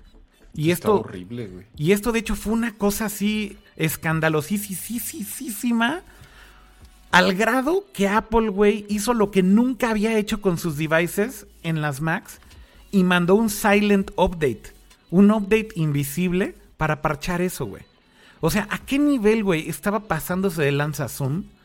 Que literal Apple tuvo que entrar al kit y decir, a ver, güey, esto está mal, güey. Y mandaron un update silencioso a todas las Macs para borrar esa mierda. Y básicamente es porque te creaba un web service sin tu consentimiento. Y según ellos, la justificación es que tenía que ver con que podías bajar los updates de manera más fácil. Güey, o sea, es absurdo que justifiquen eso, ¿no? Entonces, bueno, ya, ya habían tenido un escándalo, era ese. Pero ahora eh, hay más problemas, ¿no? Empezaron a ver estos, ¿cómo le llaman? Zoom bombing, ¿no? Sí, bueno, ese es, ese es de lo menos grave. El, Zoom bombing lo que pasaba era, si alguien, algún desconocido o algún externo, tenía acceso al número de sesión que tú tenías, se podía meter a tu conferencia sin ningún problema, porque así funciona Zoom. Que ahorita que estamos haciendo el stream, que justo estamos dando Zoom. Pato, este, algo pasó con tu, tu micro. algo le pasó, Pato, y te fuiste muy lejos. Ajá. A ver, 1, 2, 1, 2, 1, 2. Hay como un falso contacto. Hay como un falso porque se oh, escucha medio robot. No. ¿No habrás cambiado a lo, al micrófono de tus audífonos, Pato, por accidente? Puede ser, ¿eh? Ah, creo que es... No. Yo creo que sí. Que no. Te escuchas lejos. A ver, porque ahora es mi laptop. Ay, güey. A ver, ahí. que Sí. Ahí. A ver, habla. Ahora, ahí debe ser el micro. Ya, ahí estás. Ajá. Ahí está ya. Ahí está ya. A ver, ahora sí. ¿Qué, porque pedos de Zoom. Este, porque hablando de pedos de Zoom, este, imagínense que en esta transmisión, si a Kira si de casualidad se le pasaba que se veía la ventana de nuestra, nuestra llamada, literal, alguien de aquí del chat podía agarrar ese ID que existía y simplemente se podía meter a la llamada. O sea, sin previo aviso, nada más a entrar sobres. Entonces, imagínense, o sea, ahorita pues somos un, está en un stream, pues aquí, o sea, no puede pasar tan a mayores, pero imagínense si es una, eh, no sé, si es alguna conferencia de alto riesgo de alguna compañía muy grande o si es una, o sea, ni siquiera tiene que ser algo tan grave. Una clase de X alumnos de primaria, güey, que están haciendo todos este home office. Em, y se puede meter cualquier persona a hacer el desmadre que quiera. Entonces ya hicieron algunos parches de seguridad con algunas medidas para evitar esto. Uno es que ahora el ID de la llamada ya no aparece el número. Correcto. Y lo otro este, es que ahora cuando yo quiero entrar a la llamada, el host, o sea, el dueño de la llamada, tiene que darme permiso. Lo cual, lo cual es una joda, Pato, porque pues cuando tienes una llamada de tres personas, ok, apruebas a dos personas. Pero cuando tienes una llamada de 30, tienes que aprobar uno por uno y ahí estás un minuto, dos minutos dándole clic a todos, ¿no? Este. O sea, sí, están parchando todo esto y es bueno que lo estén parchando, pero creo que también están haciendo soluciones medio apresuradas, creo. Claro, es que pues sí, ahorita que tienen a 200 millones encima, pues sí está un poco cabrón. O sea, que inclusive ya algunas empresas este, organizaciones inclusive, porque por ejemplo en el estado de Nueva York este, ya prohibieron que las clases las dieran por Zoom, este, justo por esos problemas que estaba habiendo. Eh, y otras empresas como por ejemplo Google, igual ya tienen prohibidísimo a sus empleados que hagan las videollamadas por Zoom. Por problemas de seguridad, ¿no? Es que el, tema ese del, de la invasión inmediata, bueno, de la invasión de un desconocido, eh, repito, era como de los problemas de los menos malos. Tienen otros mucho más graves como fallas, huecos de seguridad, que la información, o sea, que no está encriptado, que incluso te podrían estar eh, vigilando porque hay unos servidores en China y eh, tienen gran parte de su personal en China y obviamente China, el gobierno chino siempre está eh, tiene injerencia y siempre está metido obviamente en, en, cuestiones de, seguridad, ¿no? Sí. allá tal cual no permiten este que, todo esté encriptado por, por cómo funciona su gobierno. Luego tiene broncas en los instaladores, sobre todo en Mac, te instala cosas que, ni siquiera son muy transparentes en qué es lo que te está instalando.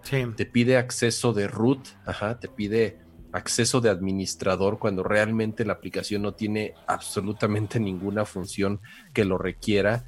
Entonces, insisto, eh, tiene, tiene serios problemas. Ya hace poquito, justamente salió el CEO de Zoom a, aceptarlo, que sí, que, saben que tienen esos problemas, pero también que los tienen desde hace tiempo, no es algo que de pronto haya surgido ahorita con el boom que ha tenido la compañía realmente no, no es algo que haya surgido apenas, sino que son prácticas que llevan eh, haciendo desde hace tiempo.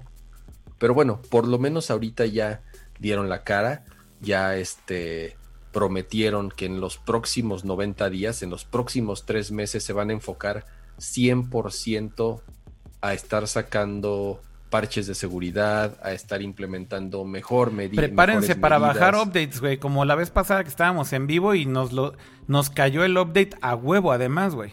Exacto, o sea, ni te preguntan. Ni te pregunta, güey. Ajá. Ahorita antes de empezar también tuvimos que actualizar, ¿no? Sí, sí. Sí, sí, ahorita los updates han sido cada 3, 4 días. O sea, realmente sí han estado bastante apresurados con, con, con los updates porque saben que si no lo resuelven ahorita, justamente cuando tienen la mayor demanda y se están dando a conocer eh, ya por todo el mundo, porque ahorita es el software de video más utilizado por el mundo, ya sea para dar clases, para videoconferencias, para juntas de trabajo, para reuniones de amigos, para dar clases. O sea, ahorita Zoom es el software más utilizado. Además que, eh, surge siendo súper desconocido. Digo, nosotros lo usamos desde hace pues, ya varios años. Siempre hemos utilizado. Siempre hemos utilizado Zoom porque la calidad del video es Era la mejor. bastante buena. Quiero pensar, o por lo menos de las investigaciones que hemos hecho, es el que mejor calidad de video tiene para videollamadas. Eh, pero tampoco lo utilizamos, digo, para, para, nada que realmente comprometa, no lo sé, la seguridad. Digo, no, no, no significa que esté bien, pero hasta ahorita que ya les cayó la bomba de tantos millones de usuarios al mismo tiempo, ya sintieron la presión y pues bueno, por lo menos ya ahorita se comprometieron a estar solucionando los, los problemas de, seguridad. Sí, hubo un update. Perdón, dale, Pato. Con, con, esto, eh, pues llegan algunos problemas que sí están afectando a algunos usuarios y justo ahorita Osito Chango Muñoz nos dio un super chat de 5 dolaritos y dice, estoy en, en Utah, en Estados Unidos y mis sobrinos están tomando clases con Zoom y hackearon las clases con pornografía. Sí, ese es otro tema que del Zoom bombing estaba pasando, ¿no? Que no era tan inocente así de nada más meterse a, ah, jaja. Sino no, ya... no era hacer desmadre, sino así de, güey, vamos a meterles pornografía a su junta de CEOs o, a su clase con menores. pensar en los niños? Es el típico de que te mandan, mira este mensaje, güey, este, es sorprendente. Y te mandan el, ¡ah! y tienes el pinche ah, volumen a todo. O el audio de los gemidos o el negro del WhatsApp, cualquiera de esas. Exacto, güey. Es, lo mismo, güey. Pero. Ahora, a mí no me pasó nunca con Zoom justamente ningún bombing, pero a muchos conocidos sí, güey. Y, de hecho yo como que pensé que era muy ajeno. Y, me decían, no, güey, o sea, ya me pasó dos veces. Y es que creo que también oh. una de las cosas que encontraron fue que era muy fácil descifrar los, los códigos de las llamadas. Los eh, consecutivos, tal cual. Exacto, entonces había un softwarecillo que te generaba, creo que lo comentamos la semana pasada, pero te, que te, generaba así eh, listas de todas las llamadas, güey. Entonces, literal, tú nada más te ponías a darle clic a cada una y eventualmente terminabas en una llamada, güey. Este. Ya se están riendo de mi explicación del ¡Ah! Pero lo entendieron, ¿verdad? Así de que te. De que te De que te mandan así cualquier Por favor, alguien puede hacer un clip de eso, gracias. Sí, háganlo, háganlo por favor. Pero, pero el punto es que lo entendieran. Y el punto también que les quería decir. te mandan la foto del Sage, güey, sí. Eh, es que hicieron un segundo post en donde ya hablaron más específicamente de qué es lo que están haciendo con los cambios de seguridad. Entonces, fíjate, aquí está la lista, de hecho, de, de qué están cambiando. Uno, puedes darle lock the meeting, es decir, bloqueas que ya bloqueas que ya nadie más puede ingresar. O sea, vamos a suponer que ya tienes a tus invitados y ya puedes, digamos que, denegar por default el acceso a más personas que quieran entrar. Luego tienes una cosa que se llama waiting room, que es básicamente que puedas esperar como en un cuarto antes del chat como tal, del video chat como tal. Entonces eso también te deja filtrar de cierta manera a los participantes. Te deja sacar a participantes también ya, que eso no se podía antes tan fácilmente. Eh, puedes restringir a los participantes para que, por ejemplo, ciertos participantes no compartan su pantalla, no puedan chatear, no puedan renombrar eh, su usuario y no puedan hacer este, anotaciones sobre el contenido del host. Luego, eh, lo de autorizar a los usuarios, efectivamente. ¿Y qué otra cosa había por acá? Ah, bueno, ya tienes un botón de security, tal cual. O sea, tan, tan importante es esto que en la interfaz ahora ya al lado de participantes le pusieron el icono de seguridad. Eh, ya no, como lo, como, como lo decías, Pato o Kama, quien de los dos lo dijo, ya no ponen el ID eh, visible. Y cosas adicionales, passwords. Ahora ya, por ejemplo, por default le pone un password básico al, al eh, chat y, al, y a la videollamada. Y bueno, creo que también puedes renombrar a los participantes según veo aquí en la lista. Así que bueno, son muchos cambios. Pero me da gusto que por lo menos estén reaccionando rápido, güey. Muchas compañías creo que reaccionan muy mal típicamente cuando les pasan este tipo de cosas, ¿no? o sea, tratan de justificarse y de encontrar ahí como el pero, pero, y más bien creo que Zoom lo que está haciendo es actuando más rápido y moviéndose rápido que, que tratando de dar explicaciones por qué pasó, ¿no?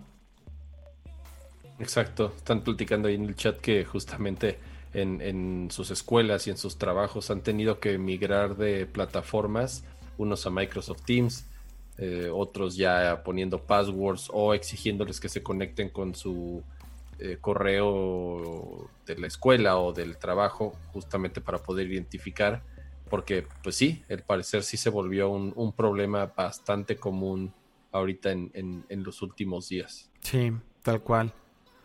Pues bueno, yo creo que de ahí de Zoom, no sé si había por ahí otra cosa que mencionar, pero a grandes rasgos no, no específicamente de Zoom, pero de otro servicio de videollamadas. Porque ahorita, obviamente, todos los servicios de videollamadas están en fuego. Todos. O sea, porque obviamente la cantidad de usuarios de todos está subiendo muchísimo. Se hace de Skype, se hace de Zoom, se hace de House Party, de todos, de todos. Este, pero no sé por qué decidió Google que este, este momento era la mejor idea para de repente decir, ah, vamos a cambiar el nombre del servicio. Fuck este, porque no sé si se acuerdan, pero ya desde hace mucho tiempo, eh, Google tenía sus, su mensajería y sus videollamadas con lo que conocemos como Hangouts. Este, y después la versión empresarial estaba rara porque se llamaba Hangouts Meet, o sea, Hangouts como, como Hangouts juntas, por así ponerlo para hacer la traducción eh, fácil y, rápida. Duo y salió Duo. No, o sea, Google le encanta igual este, crear servicios de mensajería y matarlos a los dos días. Pero, este, o sea, porque Duo ya puedes meter, creo que son cuatro personas a la llamada o ocho personas. Pero lo expandieron, ¿no? Creo que a 16 o algo así, Pato, ¿no? Ajá, o sea, igual le expandieron una cantidad estúpida de personas y es como de, oye, entonces, ¿cuál es la diferencia? Pero ahora Hangouts Meet, que era la versión empresarial este, de Hangouts, que pues tú puedes hacer una videollamada como lo podría hacer en Zoom o en Skype o, cualquiera de estos. Y dijeron, ah, güey, es el mejor momento para decir, chingue su madre. Ya no se llama Hangouts. nosotros ubicamos. Y Hangouts ya no, ya no existe. Ahora se llama Meet. Google Meet. Pero entonces ahora es Meet para todos, ya no nada más es Enterprise. Si es Meet para usuarios finales y Meet para Enterprise, ya es solamente Google Meet, Correcto. Exactamente. Y también este, en los correos de Gmail tenías este chat por texto que era Hangouts Chat. Pero ahora pues tampoco va a ser Hangouts y ahora nada más va a ser Google Chat. El cual ya teníamos hace mucho tiempo y lo mataron. Y ahora dijeron, ah, güey, sí vamos a usar ese nombre otra vez. De hecho, Google Chat es el nombre original. Yo me acuerdo que, que en BlackBerry, ¿te acuerdas? En BlackBerry Google Chat era la tocada, güey. Era, era el sistema de mensajería.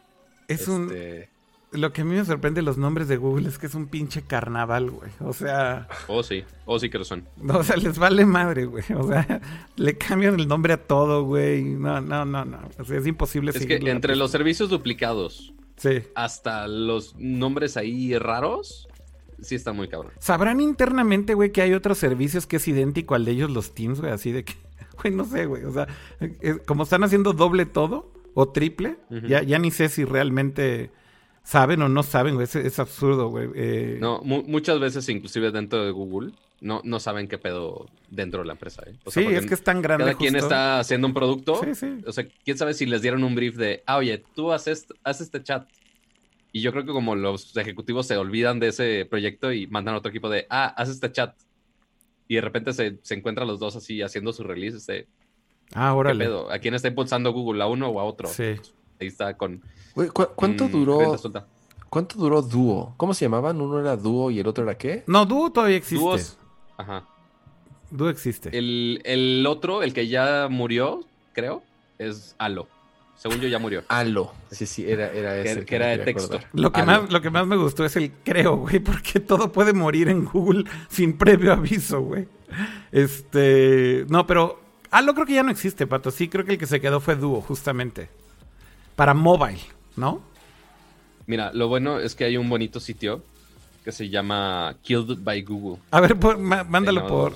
A lo voy a poner aquí, lo, busco yo. Killed by Google, ok. Killed by Google. Y ahí viene toda la lista de todo lo que han matado. Aparentemente sí. Ah, mira, sí, güey. Wow. A ver, vamos a ponerlo. Ahí está. Ahí, ahí todo, güey. Google Cloud Print. Ya no existe. Google Hangouts. Ya no existe. Cosas también de código Angular JS lo van a, lo van a matar en un año. Porque además tenían servicios, tenían dos o tres servicios que hacían exactamente lo mismo funcionando al mismo tiempo, ¿verdad? Pues sí. Ahora hay cosas que hay cosas que no han matado. ¿eh? Mira, por ejemplo, aquí ese que está ahí en el centro que se llama Fabric. De hecho, no es que lo hayan matado, lo que pasa es que ya lo integraron directamente en Firebase. Porque esa historia está bien rara, porque e, ese team que hacía Fabric y, ¿Cómo se llamaba esta otra cosa? Eh... Ay, se me olvidó el nombre de la compañía. Pero bueno, era una compañía de analytics para mobile apps, ¿no? Eh, y los compró Google. Eh, perdón, los compró Facebook, güey. Eh, y, básicamente, después de un tiempo, como que algo pasó y Facebook se lo vendió a Google y lo terminaron integrando en, en Firebase. Que pues es una plataforma para justamente hacer el backend de apps de una manera muy sencilla, ¿no? Entonces eh, no necesariamente todo está muerto, algunas cosas más bien reencarnaron de otra manera, ¿no? Pero a ver, por ejemplo, Google Station, creo que hablaste de esto tú, ¿no, Pato? Hace un tiempo. Exacto. Del de Wi-Fi. Wi-Fi de Google. Ah, sí, era Crashalytics, eh, justamente ahí lo, está diciendo Osvaldo, exactamente. Crashalytics era como parte de toda esa suite eh, que incluía Fabric, o al revés, no sé si Fabric era parte de Crashlytics, pero bueno, los compró Facebook y luego Google y luego lo mataron. Pero a ver, otras cosas que han matado. Mira, Google Daydream, por ejemplo. Eh, no sé si recordarán que era Daydream, que eran estos este gogles para, para VR eh, que le ponías a tus teléfonos era Android. Un cardboard, pero más bonito. Un cardboard más a mí, La neta, a mí la neta el único que me sigue doliendo es este es Google Reader. Google Reader sí era muy bueno, la verdad. Ya están, estoy en las mismas. ¿Qué usan para leer hoy en día noticias ustedes? Yo uso Feedly. Net Newswire está de vuelta. Net Newswire se oye súper noventero, no te la mames, Cama. Güey, Net Newswire es viejísimo, nada más que ya está de vuelta. Sacó una app nativa de iOS y otra de iPhone y iPad. ¿Y está chingón? Está bien chida. O sea, yo la verdad uso Net Newswire desde, no sé, hace 15 años. ¿Tú usas este, Feedly, Pato? Después mataron el desarrollo y ahorita igual lo que pasa es que le, compraron la marca al al, al güey que lo hacía y hace poquito se la, como que de buen pedo se la regresaron y ya él pudo volver a sacar una nueva versión del app. Pero es muy ah. bonita. Net Wire es un feed de RSS, obviamente, que se sincroniza vía iCloud si tienes dispositivos de Apple. Mm. Entonces, está bastante chida. yo igual que Pato uso Feedly. Y es gratis, eso es lo mejor de todo. Yo, yo igual que Pato uso Feedly, que también es gratis. La versión gratuita es muy buena, la Pro es mejor, pero también tiene sus apps nativas y todo, está chingón. Sí, en algún momento usé Feedly, pero solamente para sincronizar, porque yo utilizaba una app que se llamaba Reader, así R-E-E, -E, Reader. también para iPhone, para Mac salieron muy buenas, la verdad, muy bonitas, muy bien diseñadas. Y utilizaba Feedly, eh, Feedly para sincronizar, pero ahorita NetNewsWire. Aquí en la página de esta pato hay, hay servicios que de huevos ni sabía que existían, güey. O sea, ¿qué diablos es YouTube Messages, güey? O sea, ¿qué, ¿qué es eso, güey? Trataron de hacer un WhatsApp encima de YouTube o algo así, güey. Güey, aparte o sea, era... hace siete meses. o sea, fue literal para que tú tuvieras un video y pudieras hacer una conversación sobre un video y se lo mandaras a una persona específica. Y lo mataron ya. Obviamente. Porque si quien chingados iba a ponerse a chatear en YouTube, nada más es meterse al desmadre en los comments. Sí, pues sí. Este, pero sí, o sea, hay un millón de cosas que sí estaban chidas, hay un millón de cosas que estaban redundantes, pero pues bueno, así es Google y sus cosas. Ya uno o sea, inclusive yo me acuerdo perfectamente cuando salió Google Home, este, y pues estaba la pelea, la duda de, güey, ¿qué me compró? ¿Una Alexa? No, tú no, estúpida, no, no te pongas de metiche. Este, le estoy hablando a mi bocina, lo siento. Este, o si comprarte un Google Home. O sea, e inclusive un amigo trabajando en Google me dijo, no, güey, la neta ya estoy harto de todos estos betas de Google y me voy por la segura y se compró un Alex. no manches. YouTube Gaming sí es famoso. Aquí están diciendo en el chat que no sabían de eso, pero es que YouTube Gaming era una app separada de YouTube que básicamente... Para competirle a Twitch, supongo. Para competirle a Twitch, que agrupaba todo el contenido de, de videojuegos en una sola app. Ya la mataron también. Ya nada más dejaron YouTube y la categoría de videojuegos. Una que sí me dolió mucho fue esa que está ahí en medio de la pantalla ahorita, que es Inbox. Inbox, Inbox estaba increíble, güey.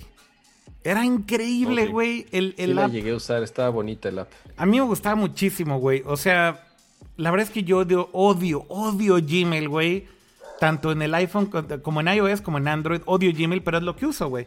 Y la neta ya es que lo uso porque, pues, güey, mis mails están ahí. Pero por... qué no uso? Yo uso Gmail en el app nativa de iOS, güey. Sin pedos. No, yo sé. O sea, pero la, pero la nativa de iOS tiene un montón de cosas que no tiene Gmail, güey. Que la neta es que sí, sí, sí. Yo la verdad soy usuario de mail cavernícola. Mira, te voy a decir la única razón. Soy de leer, responder y borrar, güey. No hago nada así de etiquetas, ni grupos, ni yo sí, Yo sí tengo esas cosas en Gmail. Todas funcionalidades avanzadas. Pero, pero te voy a decir también por qué sí uso Gmail nativo en, en, en iOS y en Android. Porque sí te filtra bien el correo, güey, en estos tabs de promotions, updates y demás. La neta es que eso te hace mucha chamba. Y la neta, los filtros de, los, de los mail clients de Apple no son, no son tan buenos por default. Si tú te pones a moverle y creas tus reglas y eso sí lo puedes filtrar, pero es mucho trabajo, güey. Digo, si ya las tienes hechas esas reglas, pues te entiendo, pero yo por lo menos, por lo menos no, no se mezcla la mierda, güey, con mi inbox que realmente me importa leer. Ahí en el chat dicen, extraño a Picasa. Ya se me había olvidado Picasa, sí estaba bien chido. Pero, güey, Google Fotos está bien chingón, güey. Creo que es el mejor servicio de Google ahorita. Pues heredaron muchos de los features de Picasa, pero no todos, güey. Picasa era mucho más avanzado para hacer editing de fotos que lo que hoy en día tienes en Google Fotos. Ah, no, no, pero, pero Picasa no era para hacer editing. Según yo, era solamente para almacenar fotos, ¿no? No, no, no, era también para hacer edición. O sea, era del almacenamiento más edición. Y, mm, justo en Google Fotos tienes algunos de los features de edición, pero insisto, mucho más limitado que lo que te, lo, que te ofrecía Picasa. Ya. Eh, pero sí, a ver, pues han matado un montón de cosas y bueno, ya, sabrá Dios si ahí vayan a agregar Stadia out of nowhere. Eh, ya veremos. ¿Quieren que hablemos de otra cosa? Ya hablamos de Zoom y de Google ahorita un buen rato. Hay otros pues Para conectar con Google, justamente se, se, filtró lo del nuevo Pixel, ¿no, Pato? Justo. Uh, pues ya salieron algunas, o sea, porque ya sabíamos que iban a sacar otra versión económica de los Pixel, que ya vimos justo la generación anterior, que fue el Pixel 3A y el 3A XL. Eh, y ahora, lo, o sea, lo que hicieron en esas versiones A es tener casi el mismo poder fotográfico que tenemos en los Pixels regulares, pero en una versión más económica con un procesador más bajo y con algunos specs un poquito más abajo. Eh, y eso lo quieren hacer ahora, obviamente, con los Pixel 4 y pues se rumora que va a salir un Pixel 4A. Que sí, ya se han acumulado varios rumorcitos. Que igual esperábamos que lo anunciaran similar a como lo hicieron con el 3A, que fuera durante el Google I.O., pero como, como ya sabrán, no va a haber Google I.O., ni siquiera va a haber versión online. O sea, antes estaba anunciado que iba a haber versión online y ya dijeron, no, ya ni eso va a haber. Eh, entonces, eh, como que ya perdieron ese espacio de donde se puede anunciar eh, el teléfono y quién sabe si respeten esas fechas para lanzarlo justo en esa fecha donde estaba planeado el I.O. o si va a alargarse para, para otros tiempos, básicamente. Y el rumor, de hecho, lo que dice también es que solamente va a haber un tamaño, ¿no? Porque el año pasado sacaron el, el, 3A y el y lo sacaron en las dos versiones, 3A normal y 3A Excel. Y parece que este año lo que van a hacer con el 4A es que solamente va a ser de un tamaño, que es el pequeño. A lo mejor me, eso yo creo que obedece a que seguramente tienen, obviamente tienen toda el data e información de cómo se vendió el, el 3A y el 3 Excel del año pasado. Y si ahí están viendo ellos claramente que el que más se vendió fue el pequeño, pues están decidiendo no sacar el, Excel, ¿no? Eh, la verdad es que el, o sea, el, 3A es un muy buen teléfono. ¿Qué le hacen? ¿Qué, les rasuran? le rasuran, de entrada tienen un procesador que no es tan rápido como el flagship. Eh, por ejemplo, el año pasado, pues el, el 3A eh, no tenía, creo que era el 845 el que tenía el Pixel Excel, digo, el Pixel 3 eh, normal. Y creo que entonces estos usan la serie 7 de los, de los procesadores de... de no, ni siquiera la 7. el Pixel 3 tenía 845. Ah, sí. Sí, es el top of the line. Ajá. el Pixel 3A tiene Snapdragon 670. Ah, 6. Sí, es bastante más entry level. De acuerdo. Eh, pero la cámara era básicamente la misma cámara. Exacto. Este, solamente al momento que tú le estabas tomando la foto. Ah, y también tenía conector de audífonos, muy importante. Sí. Este, pero al momento que, pues, y, o sea, sí tenía algunos detallitos como la resistencia al agua, que pues, el 3A no lo tenía y el flagship sí lo tiene. Em, pero pues puedes tomar las mismas fotos, quizá las modos de noche las toman un poco más de tiempo, pero podías tomar casi las mismas fotos que podías hacer en un flagship, que ese era justo el selling point que, daba Google. ¿Cuánto, ¿Cuánto menos cuesta? ¿Cuánto costaba? Empezaba en 400. 3.99. Sí, 3.99. Justamente creo que también por eso Apple pues ya trae ahí el plan este del S2020, porque pues creo que ese es un segmento que es muy, muy competido. Eh, o sea, un teléfono de 3.99 hoy en día ya te da bastante y te da... Hay, hay teléfonos muy buenos en esa gama.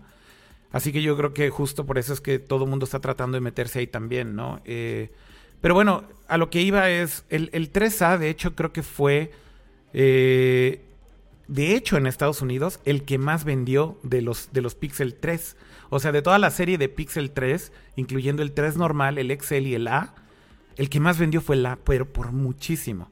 Entonces creo que es muy importante eso para Google y ya se dieron cuenta también que en ese segmento tal vez pueden competir más fácil que en el segmento premium, en donde de pronto con un pixel es como, ay, güey, o sea, sí que tienes. No le fue muy bien al 4, hasta donde yo sé. Exacto, no le ha ido bien. O sea, tienes la, la, la gran ventaja es que tienes Android puro, ¿no? Y, no tienes bloatware y demás.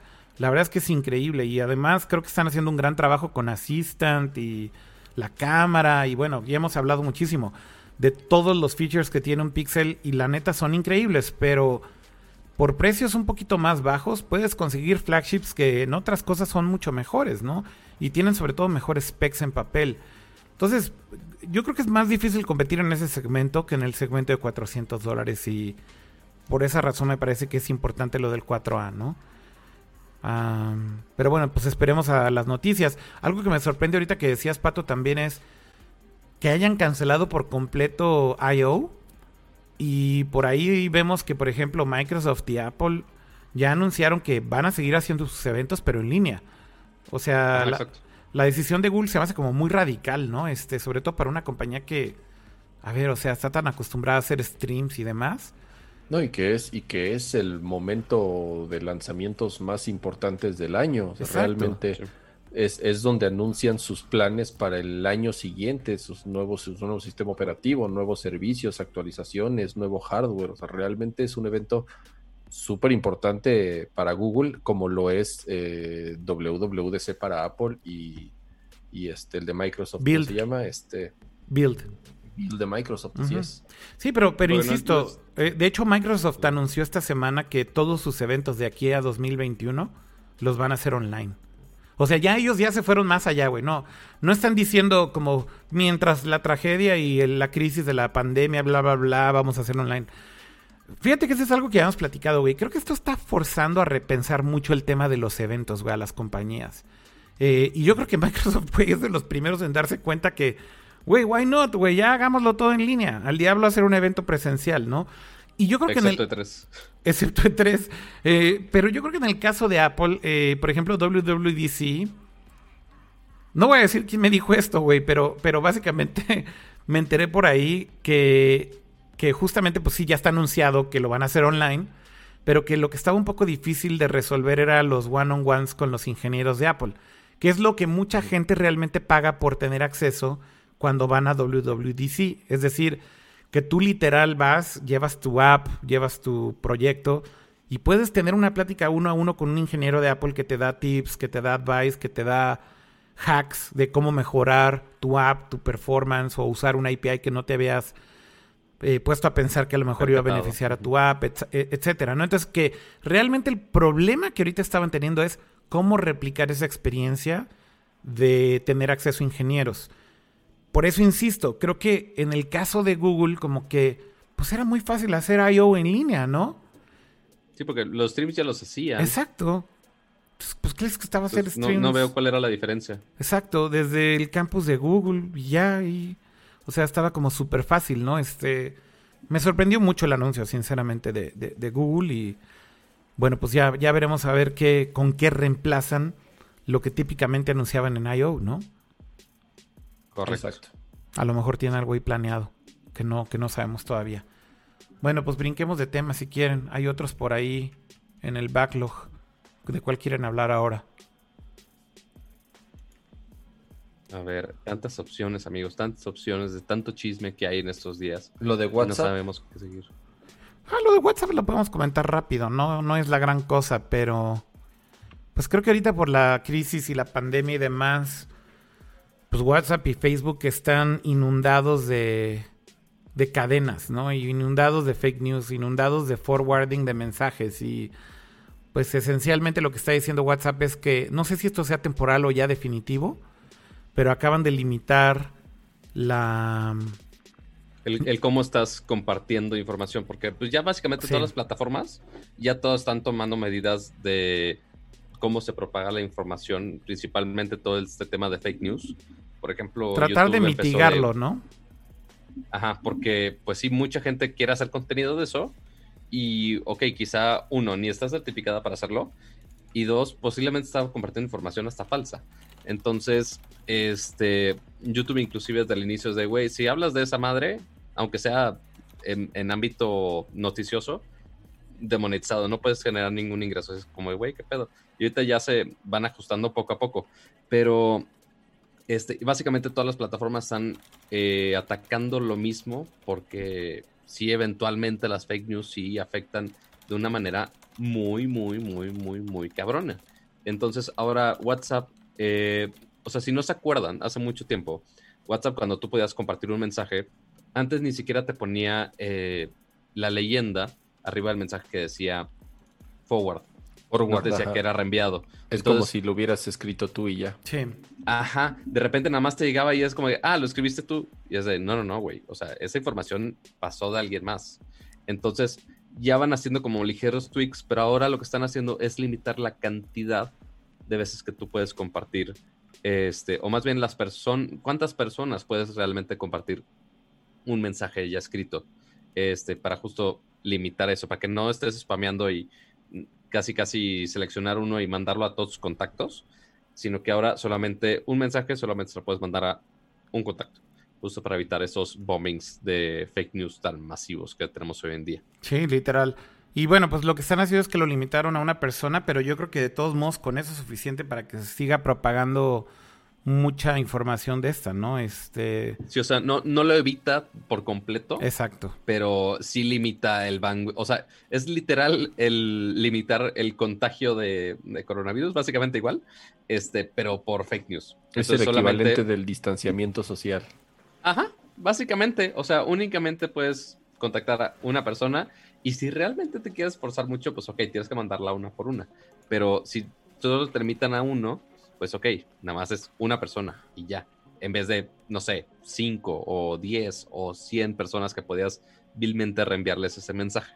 Entonces sí es una medida que parece simple, que no soluciona el problema por completo, pero sí ayuda a, justo como dijiste, a mitigarlo un poco. Es, mitigarlo un poco, pero pues creo que siguen teniendo ese problema todas las redes sociales y todas las apps de chats. Yo creo que WhatsApp más que ninguna, ¿no? Porque, no sé, es ya tan grande el volumen de usuarios que tiene WhatsApp que es tan fácil propagar información por ahí que a mí me sorprende. O sea, la verdad es que no recibo realmente... De hecho, solamente recibo de ese tipo de cadenas de un contacto, güey. Solamente una persona en mi WhatsApp me manda todo el tiempo ese tipo de cosas. ¿Una tía? Ya, dinos que, ajá, exacto, dinos qué tía es. Pues tipo, tipo sí, güey, o sea, es un familiar. Entonces, la, Pero, este, justo como dicen aquí en los comentarios, que al menos esta medida va a ayudar a que no nos lleguen tantos piolines. Pues mira, a mí, a mí justamente lo que estoy tratando de decir es, yo no sufro tanto de, que me lleguen así dos mil mensajes de esos de, de 500 contactos, güey. Pero sé que es un problema real, güey. O sea que que hay gente que te enseña su teléfono y digo, güey, ¿cómo? ¿Por qué tienen tanto pinche spam, güey? Y creo que también mucho es de grupos, güey, ¿no? O sea, de que están en el grupo de no sé qué, en el grupo de no sé cuál. Bueno, de hecho también tengo un grupo ahí que también es como de vecinos y también es una mierda. O sea, todo el tiempo están forwardeando puras porquerías. Eh, entonces, bueno, esos son los únicos dos, pero claramente te das cuenta que es, es, es un problema de, de que es muy difícil de resolver, porque ¿cómo, filtras por tipo de información que algo se propague en WhatsApp? No es tan, no es tan trivial el, problema, ¿estás de acuerdo? O sea, porque nosotros más o menos, text, bueno, me voy a autodenominar, yo sé que me estoy atreviendo mucho a decir tech savvy, pues sabemos qué pedo con cómo se distribuye la información y de dónde, o sea, y ya en, ámbito, en ámbito periodístico, pues ok, quizá de qué fuentes son, que si es confiable, si no es confiable, qué pedo. O inclusive hasta uso común, o sea, hasta, hasta hay cosas lógicas que es de, ah, güey, no, no pasa. Pero hay gente que eventualmente se cree las cosas, güey. O sea, sí, sí.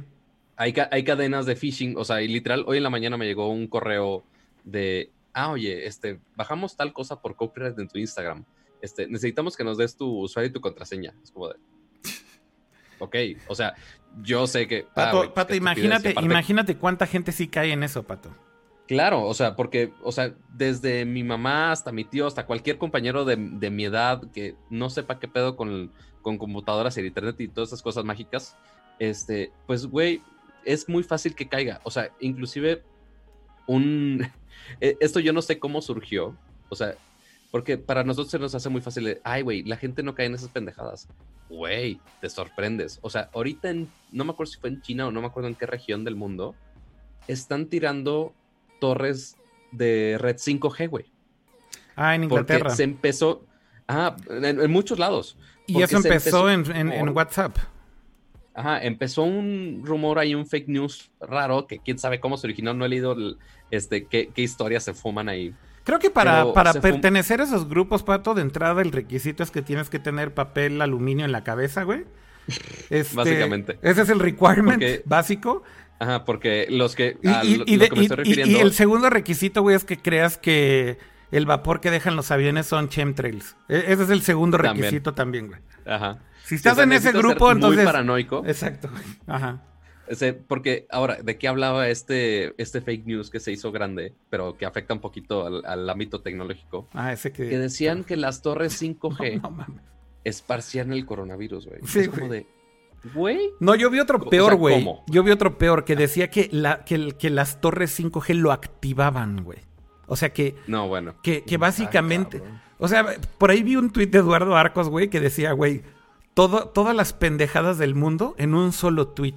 Y literal era un dude que decía, el, los chemtrails, güey, mandaron el, el polvo que todos respiramos, que es el trigger que activan las torres 5G, güey. Este, o sea, literal así combinando todo, güey. Así sí dices, no mames, güey. mal. O sea, dude. Pero hay gente, hay gente que sí cae en eso. Güey, Malamente. Está muy cabrón está muy cabrón eso, ¿no? O sea, creo que nunca hemos hablado de ese tipo de tonterías como los flat earthers, este, que, que, que neta sí juran y perjuran que... De hecho, un, un, un flat earther muy famoso se acaba de morir, güey. Porque literal se hizo un cohete. Se hizo un cohete, güey, como de backpack para tratar de subir lo más posible, güey, y tomar fotos, güey, y demostrar que la Tierra era plana. Y en su experimento, güey, el pinche cohete mal funcionó, eh, tuvo una, una, o sea, no, no funcionó bien, güey. Y el güey cayó así como de pinche 100 metros de altura y se mató, güey. O sea, no mames, güey. O, sea, güey, e, ese güey es el ganador de los Darwin Awards, creo, este año, güey. Ese güey o el que se contagió del coronavirus lamiendo un, un excusado, güey. Cualquiera de esos dos idiotas, güey. Creo que están ahí. Pero bueno, el punto es, sí, güey, o sea, ese rumor del 5G, igual ha habido problemas todavía más graves, ¿no? Como lo de los, el, genocidio en Myanmar, que, también fue justo por medio de, de, Facebook, güey. O sea que se compartían información a una velocidad brutal. Facebook nunca pudo intervenir y no intervino, no, no, no, no hizo nada a tiempo. Y realmente hubo genocidios, güey, un genocidio, güey, racial por compartir información de este tipo en redes sociales. O sea, es, es, increíble al nivel al que estamos llegando, güey. Cuando, eh, sucede estas cosas es cuando estás jugando maratón y avanza el, la fichita negra de la ignorancia. Tal cual. Básicamente. Tal cual, güey. Y, creo que va ganando la ignorancia, güey. ¿No? Oh, sí. A mí por WhatsApp lo único, lo único que me divierte es esto. Ah, claro. Güey, no sé ni de qué están hablando. ¿Qué es eso, güey? Ay, güey, O sea, justo lo discutíamos con Dani. Que, o sea, gracias, Cama, porque está en, el meme del momento. ¿Cuál es el meme del momento? ¿Estás actualizado? Ok, el meme del momento es. No sé. Cuando eh, son muchos videos de cuando la gente está haciendo una cosa pendeja. Ya me están diciendo, no mames, Akira, ¿cómo no sabes qué es eso? Dice Fox en Twitch. No sé, A ver, a mí, a mí siempre, a mí siempre me reclaman y siempre me, a ver, me joden de que no estoy al día con los memes y ahora que lo estoy, güey, tú no estás, ¿cómo es posible? Güey, yo no sé de qué están hablando, güey. Neta, no sé. A ver, explíquenmelo, güey. Ah, mira, básicamente, no me, no me sé el nombre del meme, pero lo sé describir y se lo voy a describir aquí. Ok. Este, si, ah. alguien tiene el nombre específico para buscarlo, me lo puede Ya están diciendo ahí en el chat y sí lo he visto, el de los negros con el ataúd. Ajá. Pero, pero, a ver. Siempre con esa canción. Pero, pero lo que no termino de entender es, todo, güey. Pero lo que no termino de entender es, o sea, el meme cómo inició, o sea, el original cómo es, porque es que creo que yo ya vi como remixes, güey. Yo ya vi uno de Animal Crossing, güey con personajes de Animal Crossing y los y lo y así como cargando el ataúd. Ajá, cargando el ataúd. Entonces dije, "Ah, creo que es el de los negros del ataúd", pero no entiendo el origen, güey. El, origen, pues, es nada más un funeral de, eh, eh, ajá, el estos negritos que sí, muy alegres y bailan y la chingada. es, es como de un servicio en Kenia, si no me equivoco. Ajá. En donde organizan en un, este, como, como una costumbre o algo así. Como la última fiesta, algo así para despedir a. Están diciendo que en Ghana, en África. en Ghana, allá. A ver, Know Your Meme. know Your Meme. Les está fallando, güey. A ustedes dos. Bueno, entonces es. Bueno, ese es el origen. Ok. Y ya lo que, hice, lo que hizo un güey ahí es. lo, eh, canción. y entonces lo que hacen es combinar alguien haciendo alguna pendejada a punto de que se lo lleve el carajo. Ah, ok, ok, y en ese momento entran los, los negros con el ataúd, güey. Pero entonces justo esto aplicaría como para el idiota que se murió en su cohete, güey. Exactamente. Para tratar de ver la tierra plana, güey.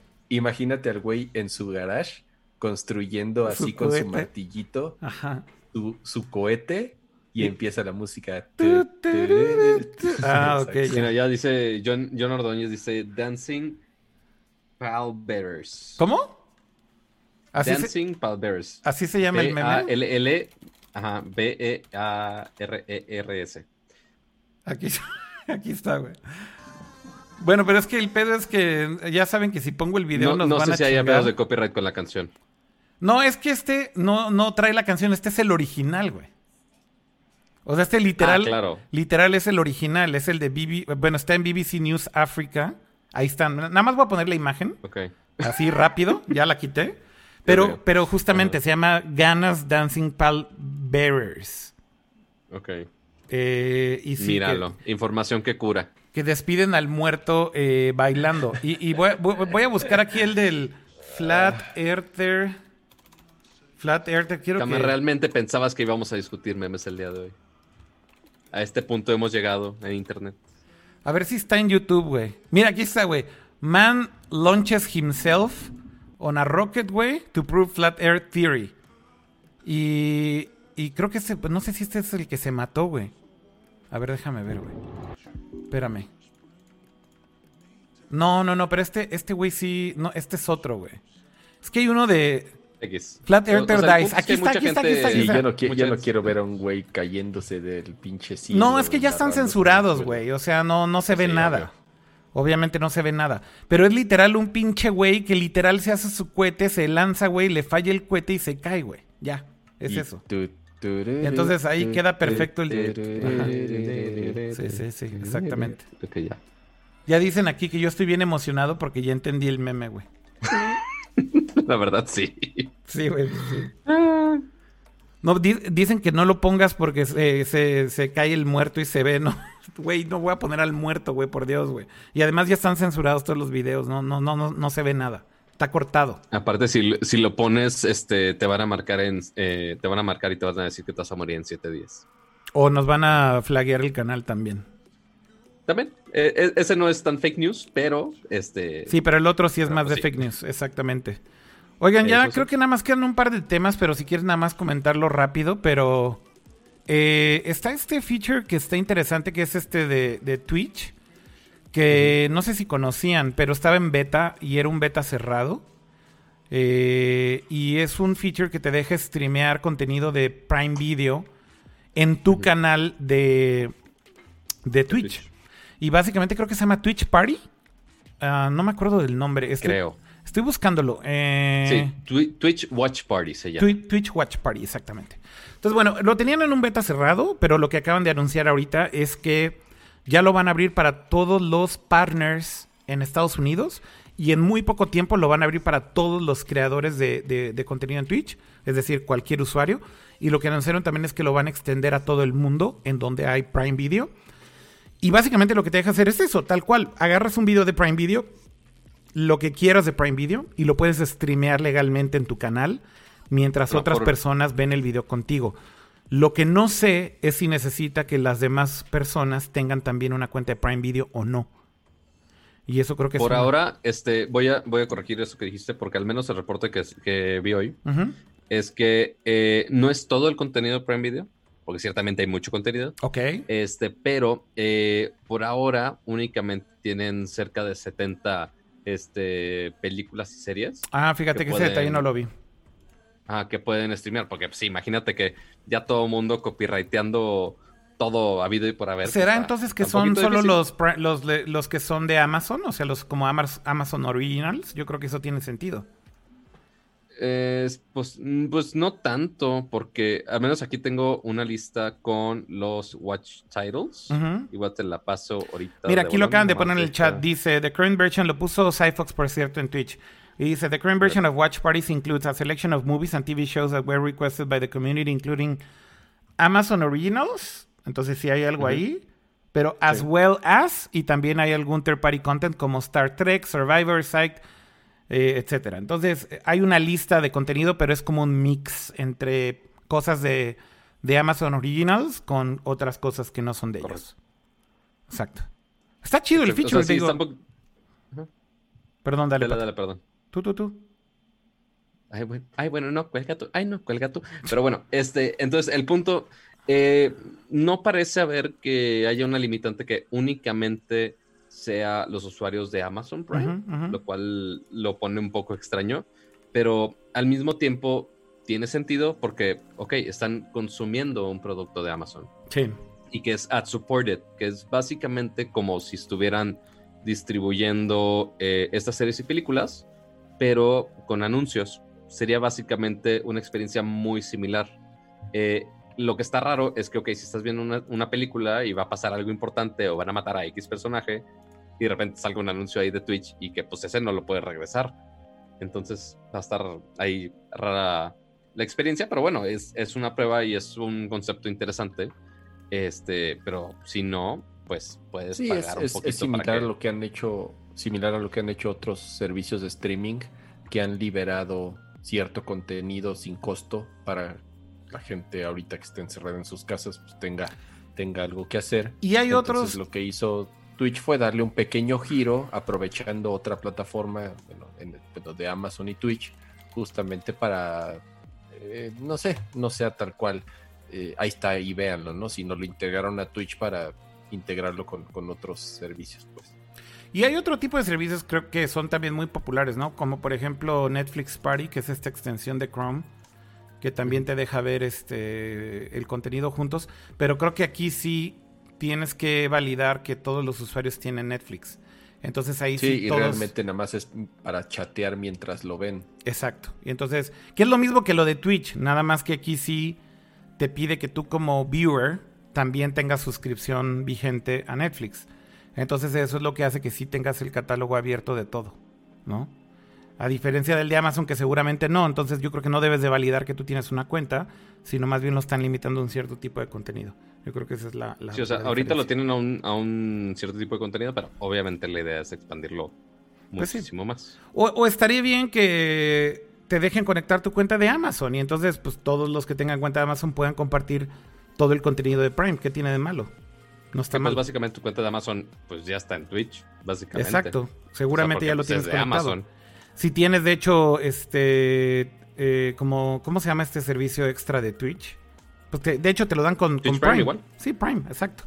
Entonces, pues si ya tienes Prime, ya saben.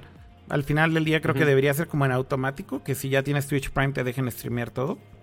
Como que no haría... Es que justo discutíamos la semana pasada, creo que Prime Video no lo incluyen allá en Gringolandia, ¿verdad? No, es por separado. Entonces ahí también puede involucrarse. hay, un, hay una versión que pagas como un bundle. Ajá, pero no por default como acá, que sí te incluyen muchas cosas por, por tener Prime, ¿no? Exacto, pero justamente cuando lo comentamos la semana pasada, alguien en el chat mencionó que en México también está disponible el poder contratar el puro servicio de Prime Video aparte. Sí. Sin el shipping Prime. Ajá, ah, porque antes no, antes, antes era, o sea, tú tenías Amazon Prime y, te, lo daban de pilón. Prime Video, ajá, y ahorita sí ya hay forma de, contratarlo aparte. Pues sí, eh, pues ahí tienen ese feature de Twitch. Si no lo sabían, yo creo que pronto llegará acá. No me haría, no, no me sorprendería el hecho de que lo traigan a México porque pues, Amazon es grande en México también. Eh, yo creo que de hecho la única condición es que Amazon exista, porque pues si tienes Prime subscribers hace todo el sentido lanzar esto si tienes Prime Video, ¿no? Este, así que no, no, no creo que tarde mucho en que también lo lancen por acá. Pero bueno. Eh, pues yo creo que con eso ya llegamos al final, ¿no? Se nos acabaron los temas, creo. ¿Ya es todo? Sí, básicamente. ¿Hay algo más? lo principal de semana. Buenísimo. No, nada más la nota esa curiosa de que no hay webcams en el mundo. Ah, sí. Están sold out. No hay, no puedes comprar una webcam. Y decías tú, Pato, también que no hay camlinks, ¿no? Este, porque pues todo el mundo está haciendo streamings de todo. ya todos los podcasts quieren ser como nosotros, qué casualidad. Este, y pues quieren transmitir chido, entonces todo el mundo trae con sus cámaras. Ya todos están este, comprando capturadoras y adaptadores para usar sus cámaras bien. Sí. Eh, y pues obviamente, pues esa demanda que surgió de la noche a la mañana, pues no la puede cubrir cualquiera. Entonces, pues sí están muy limitados. Este, ya algunos amigos míos que, oye, ¿dónde compro un Camlink? en Amazon? agotados completamente. Entonces sí es un, sí es un mega show lo que está pasando. Sí, totalmente. Este es el peor momento para comprarlo. Pero es que dicen que están vendiendo las más caros de, de su de su precio normal. O sea, supply of demand. Sí, es de, güey, hay pocas, pues te la vendo más cara si realmente la quieres. Tal cual. Entonces, pues sí se están aprovechando de la situación y literal webcams que cuestan 100 dólares te las venden en 200, etcétera, etcétera, ¿no? Entonces, pues es el, es el peor momento creo para comprar este tipo de equipo y cosas porque definitivamente hay poco. De hecho, hay muchas que están completamente sold out en Amazon. Así que bad timing para eso. Good timing para el streaming en general. Creo que todo lo que está pasando online, de alguna manera, pues está validando que el streaming sí es una forma viable de distribuir contenido, güey. Y creo que, como dicen por ahí en Twitter, he visto muchos tweets que dicen, ¿qué fue lo que obligó a hacer la transformación digital de tu compañía, güey? Y literal la respuesta es coronavirus. O sea, güey, todas las compañías que se estuvieron negando tanto tiempo a migrar sus servicios a digital, ahora lo están haciendo a huevo, güey. Porque no tienen otra. O sea, como que esto los hizo despertar de, su letargo. Eh, que no apostaban por tener e-commerce, no apostaban por tener delivery o lo que fuera en línea, ¿no? Y ahora todo el mundo es como de, güey, ¿cómo resolvemos esto, güey? No podemos vender porque no podemos abrir nuestras tiendas y es como de, dude, o sea, ¿cuánto tiempo llevan diciéndoles a esas compañías que lo hagan y no lo hacían, ¿no? Así que algo bueno está dejando todo esto, creo yo. Creo que los hábitos de consumo van a cambiar en países como México. Más gente va a comprar en línea seguramente a partir de esto. Eh, y en el mundo en general, creo, ¿no? Pero bueno, creo que con eso ya podemos cerrar. Avisos parroquiales antes de irnos. Avisos parroquiales, este, a ver, deja, deja así, agarro aire, rompo el cuello, sí, me, me, me trueno los nudillos y todo. Este, primero, antes de que se vayan, este, a todas las cuantas personas estamos aquí en este preciso momento, somos casi 300, 285 personas. Por favor, si se pueden pasear un poquito en la parte de abajo de su pantalla, hay un botoncito más o menos, tiene más o menos esta forma es un, pulgarcito arriba, es un like, posiblemente ya lo han visto en otras redes sociales. Este, nada más vayan ahí y pues píquenle, nada más para que le den like y pues ayude un poquito al, al stream para saber si les gusta, si no les gusta, este, para, para nada más para callar a los güeyes que le dieron la manita abajo, ¿no? Pero también eh, para los que, obviamente, muchísimas gracias a todos los que están viendo esta transmisión en vivo, aprovechando que están en su casa y se pueden dar el lujo de escucharnos. Pero igual si les gusta más escucharnos en audio, si les gusta escuchar nuestra melodiosa voz este, en sus dispositivos, pues bueno, también suscríbanse aquí en YouTube, suscríbanse en Spotify, suscríbanse en Apple Podcast, en básicamente cualquier plataforma de podcast que les guste. Y en Apple Podcast en, en específico, si les da un poquito de tiempo, ahora que están más ociosos que de costumbre, bueno, algunos, este, bueno, más bien ahorita que va a ser fin de semana, se pueden pasear por ahí a dejar un bonito review, se pueden inspirar en eh, los bonitos momentos de risas como, como nos burlamos de Akira y su conocimiento de memes. Pueden poner lo que quieran, básicamente, pero nada más califíquenlo bien. Eh, y también pongan en su respectivo asistente inteligente, se hace al Alexa, se hace al Google Assistant, sea la Siri, al que más les guste y no les haga tanta roña póngale, díganle que les ponga un recordatorio que el jueves cerca de las 9 de la noche este, va a haber otro episodio de Nerdcore Podcast. Para eso es importante, parte que estén suscritos para que les llegue la notificación con toda la campanita, pero también este, si le ponen un paso extra con que sus asistentes les recuerden, también les ayuda bastante. Muy bien. Y ya, otro, otro aviso parroquial, creo que ya, ¿no? Creo que ya dijiste todos los importantes, Pato. Así que más bien nada más despedirnos del chat, agradecerles porque estén conectados por acá. Eh, gracias a todos los que estén en Facebook, en Twitch o en YouTube o en Periscope. De hecho, en donde nunca nadie nos ve es en Mixer, Creo que ya deberíamos desconectar esa plataforma. Eh, pero bueno, en las demás pues sí. Si no te lo cobran. Exacto, pues ahí está. Me están diciendo que si va a haber after y hoy no voy a jugar algo. No sé, igual y sí. Eh, el otro día hice un stream de. de Beat Saber. que, no sé si se acuerdan que yo estaba todo emocionado compartiendo mis videos de Beat Saber de monas chinas. No tengo setup de mona china todavía. Pero la verdad creo que ya, ya más o menos. Más o menos la armo en Beat Saber esa va a ser tu meta de, cuarentena. Sí. Ya poner tu setup de monas chinas. Mi, mi moto de, cuarentena va a ser convertirme en mona china y jugar Beat Saber con ella, Estaría increíble que alguien pueda modelar una versión de Akira en mona china. Estaría de huevos. Güey, si alguien lo hace. Sabe cómo se haga. Si alguien lo hace, si alguien hace el modelo, güey, de Akira en mona china, aquí, Akira cosplayando mona china en 3D me cae que hago, güey. Me cae que hago el setup de mona china en Beat Saber. Así, ya, güey. No, bueno, güey.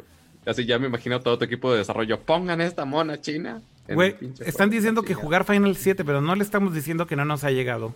Por andar pidiendo deluxe.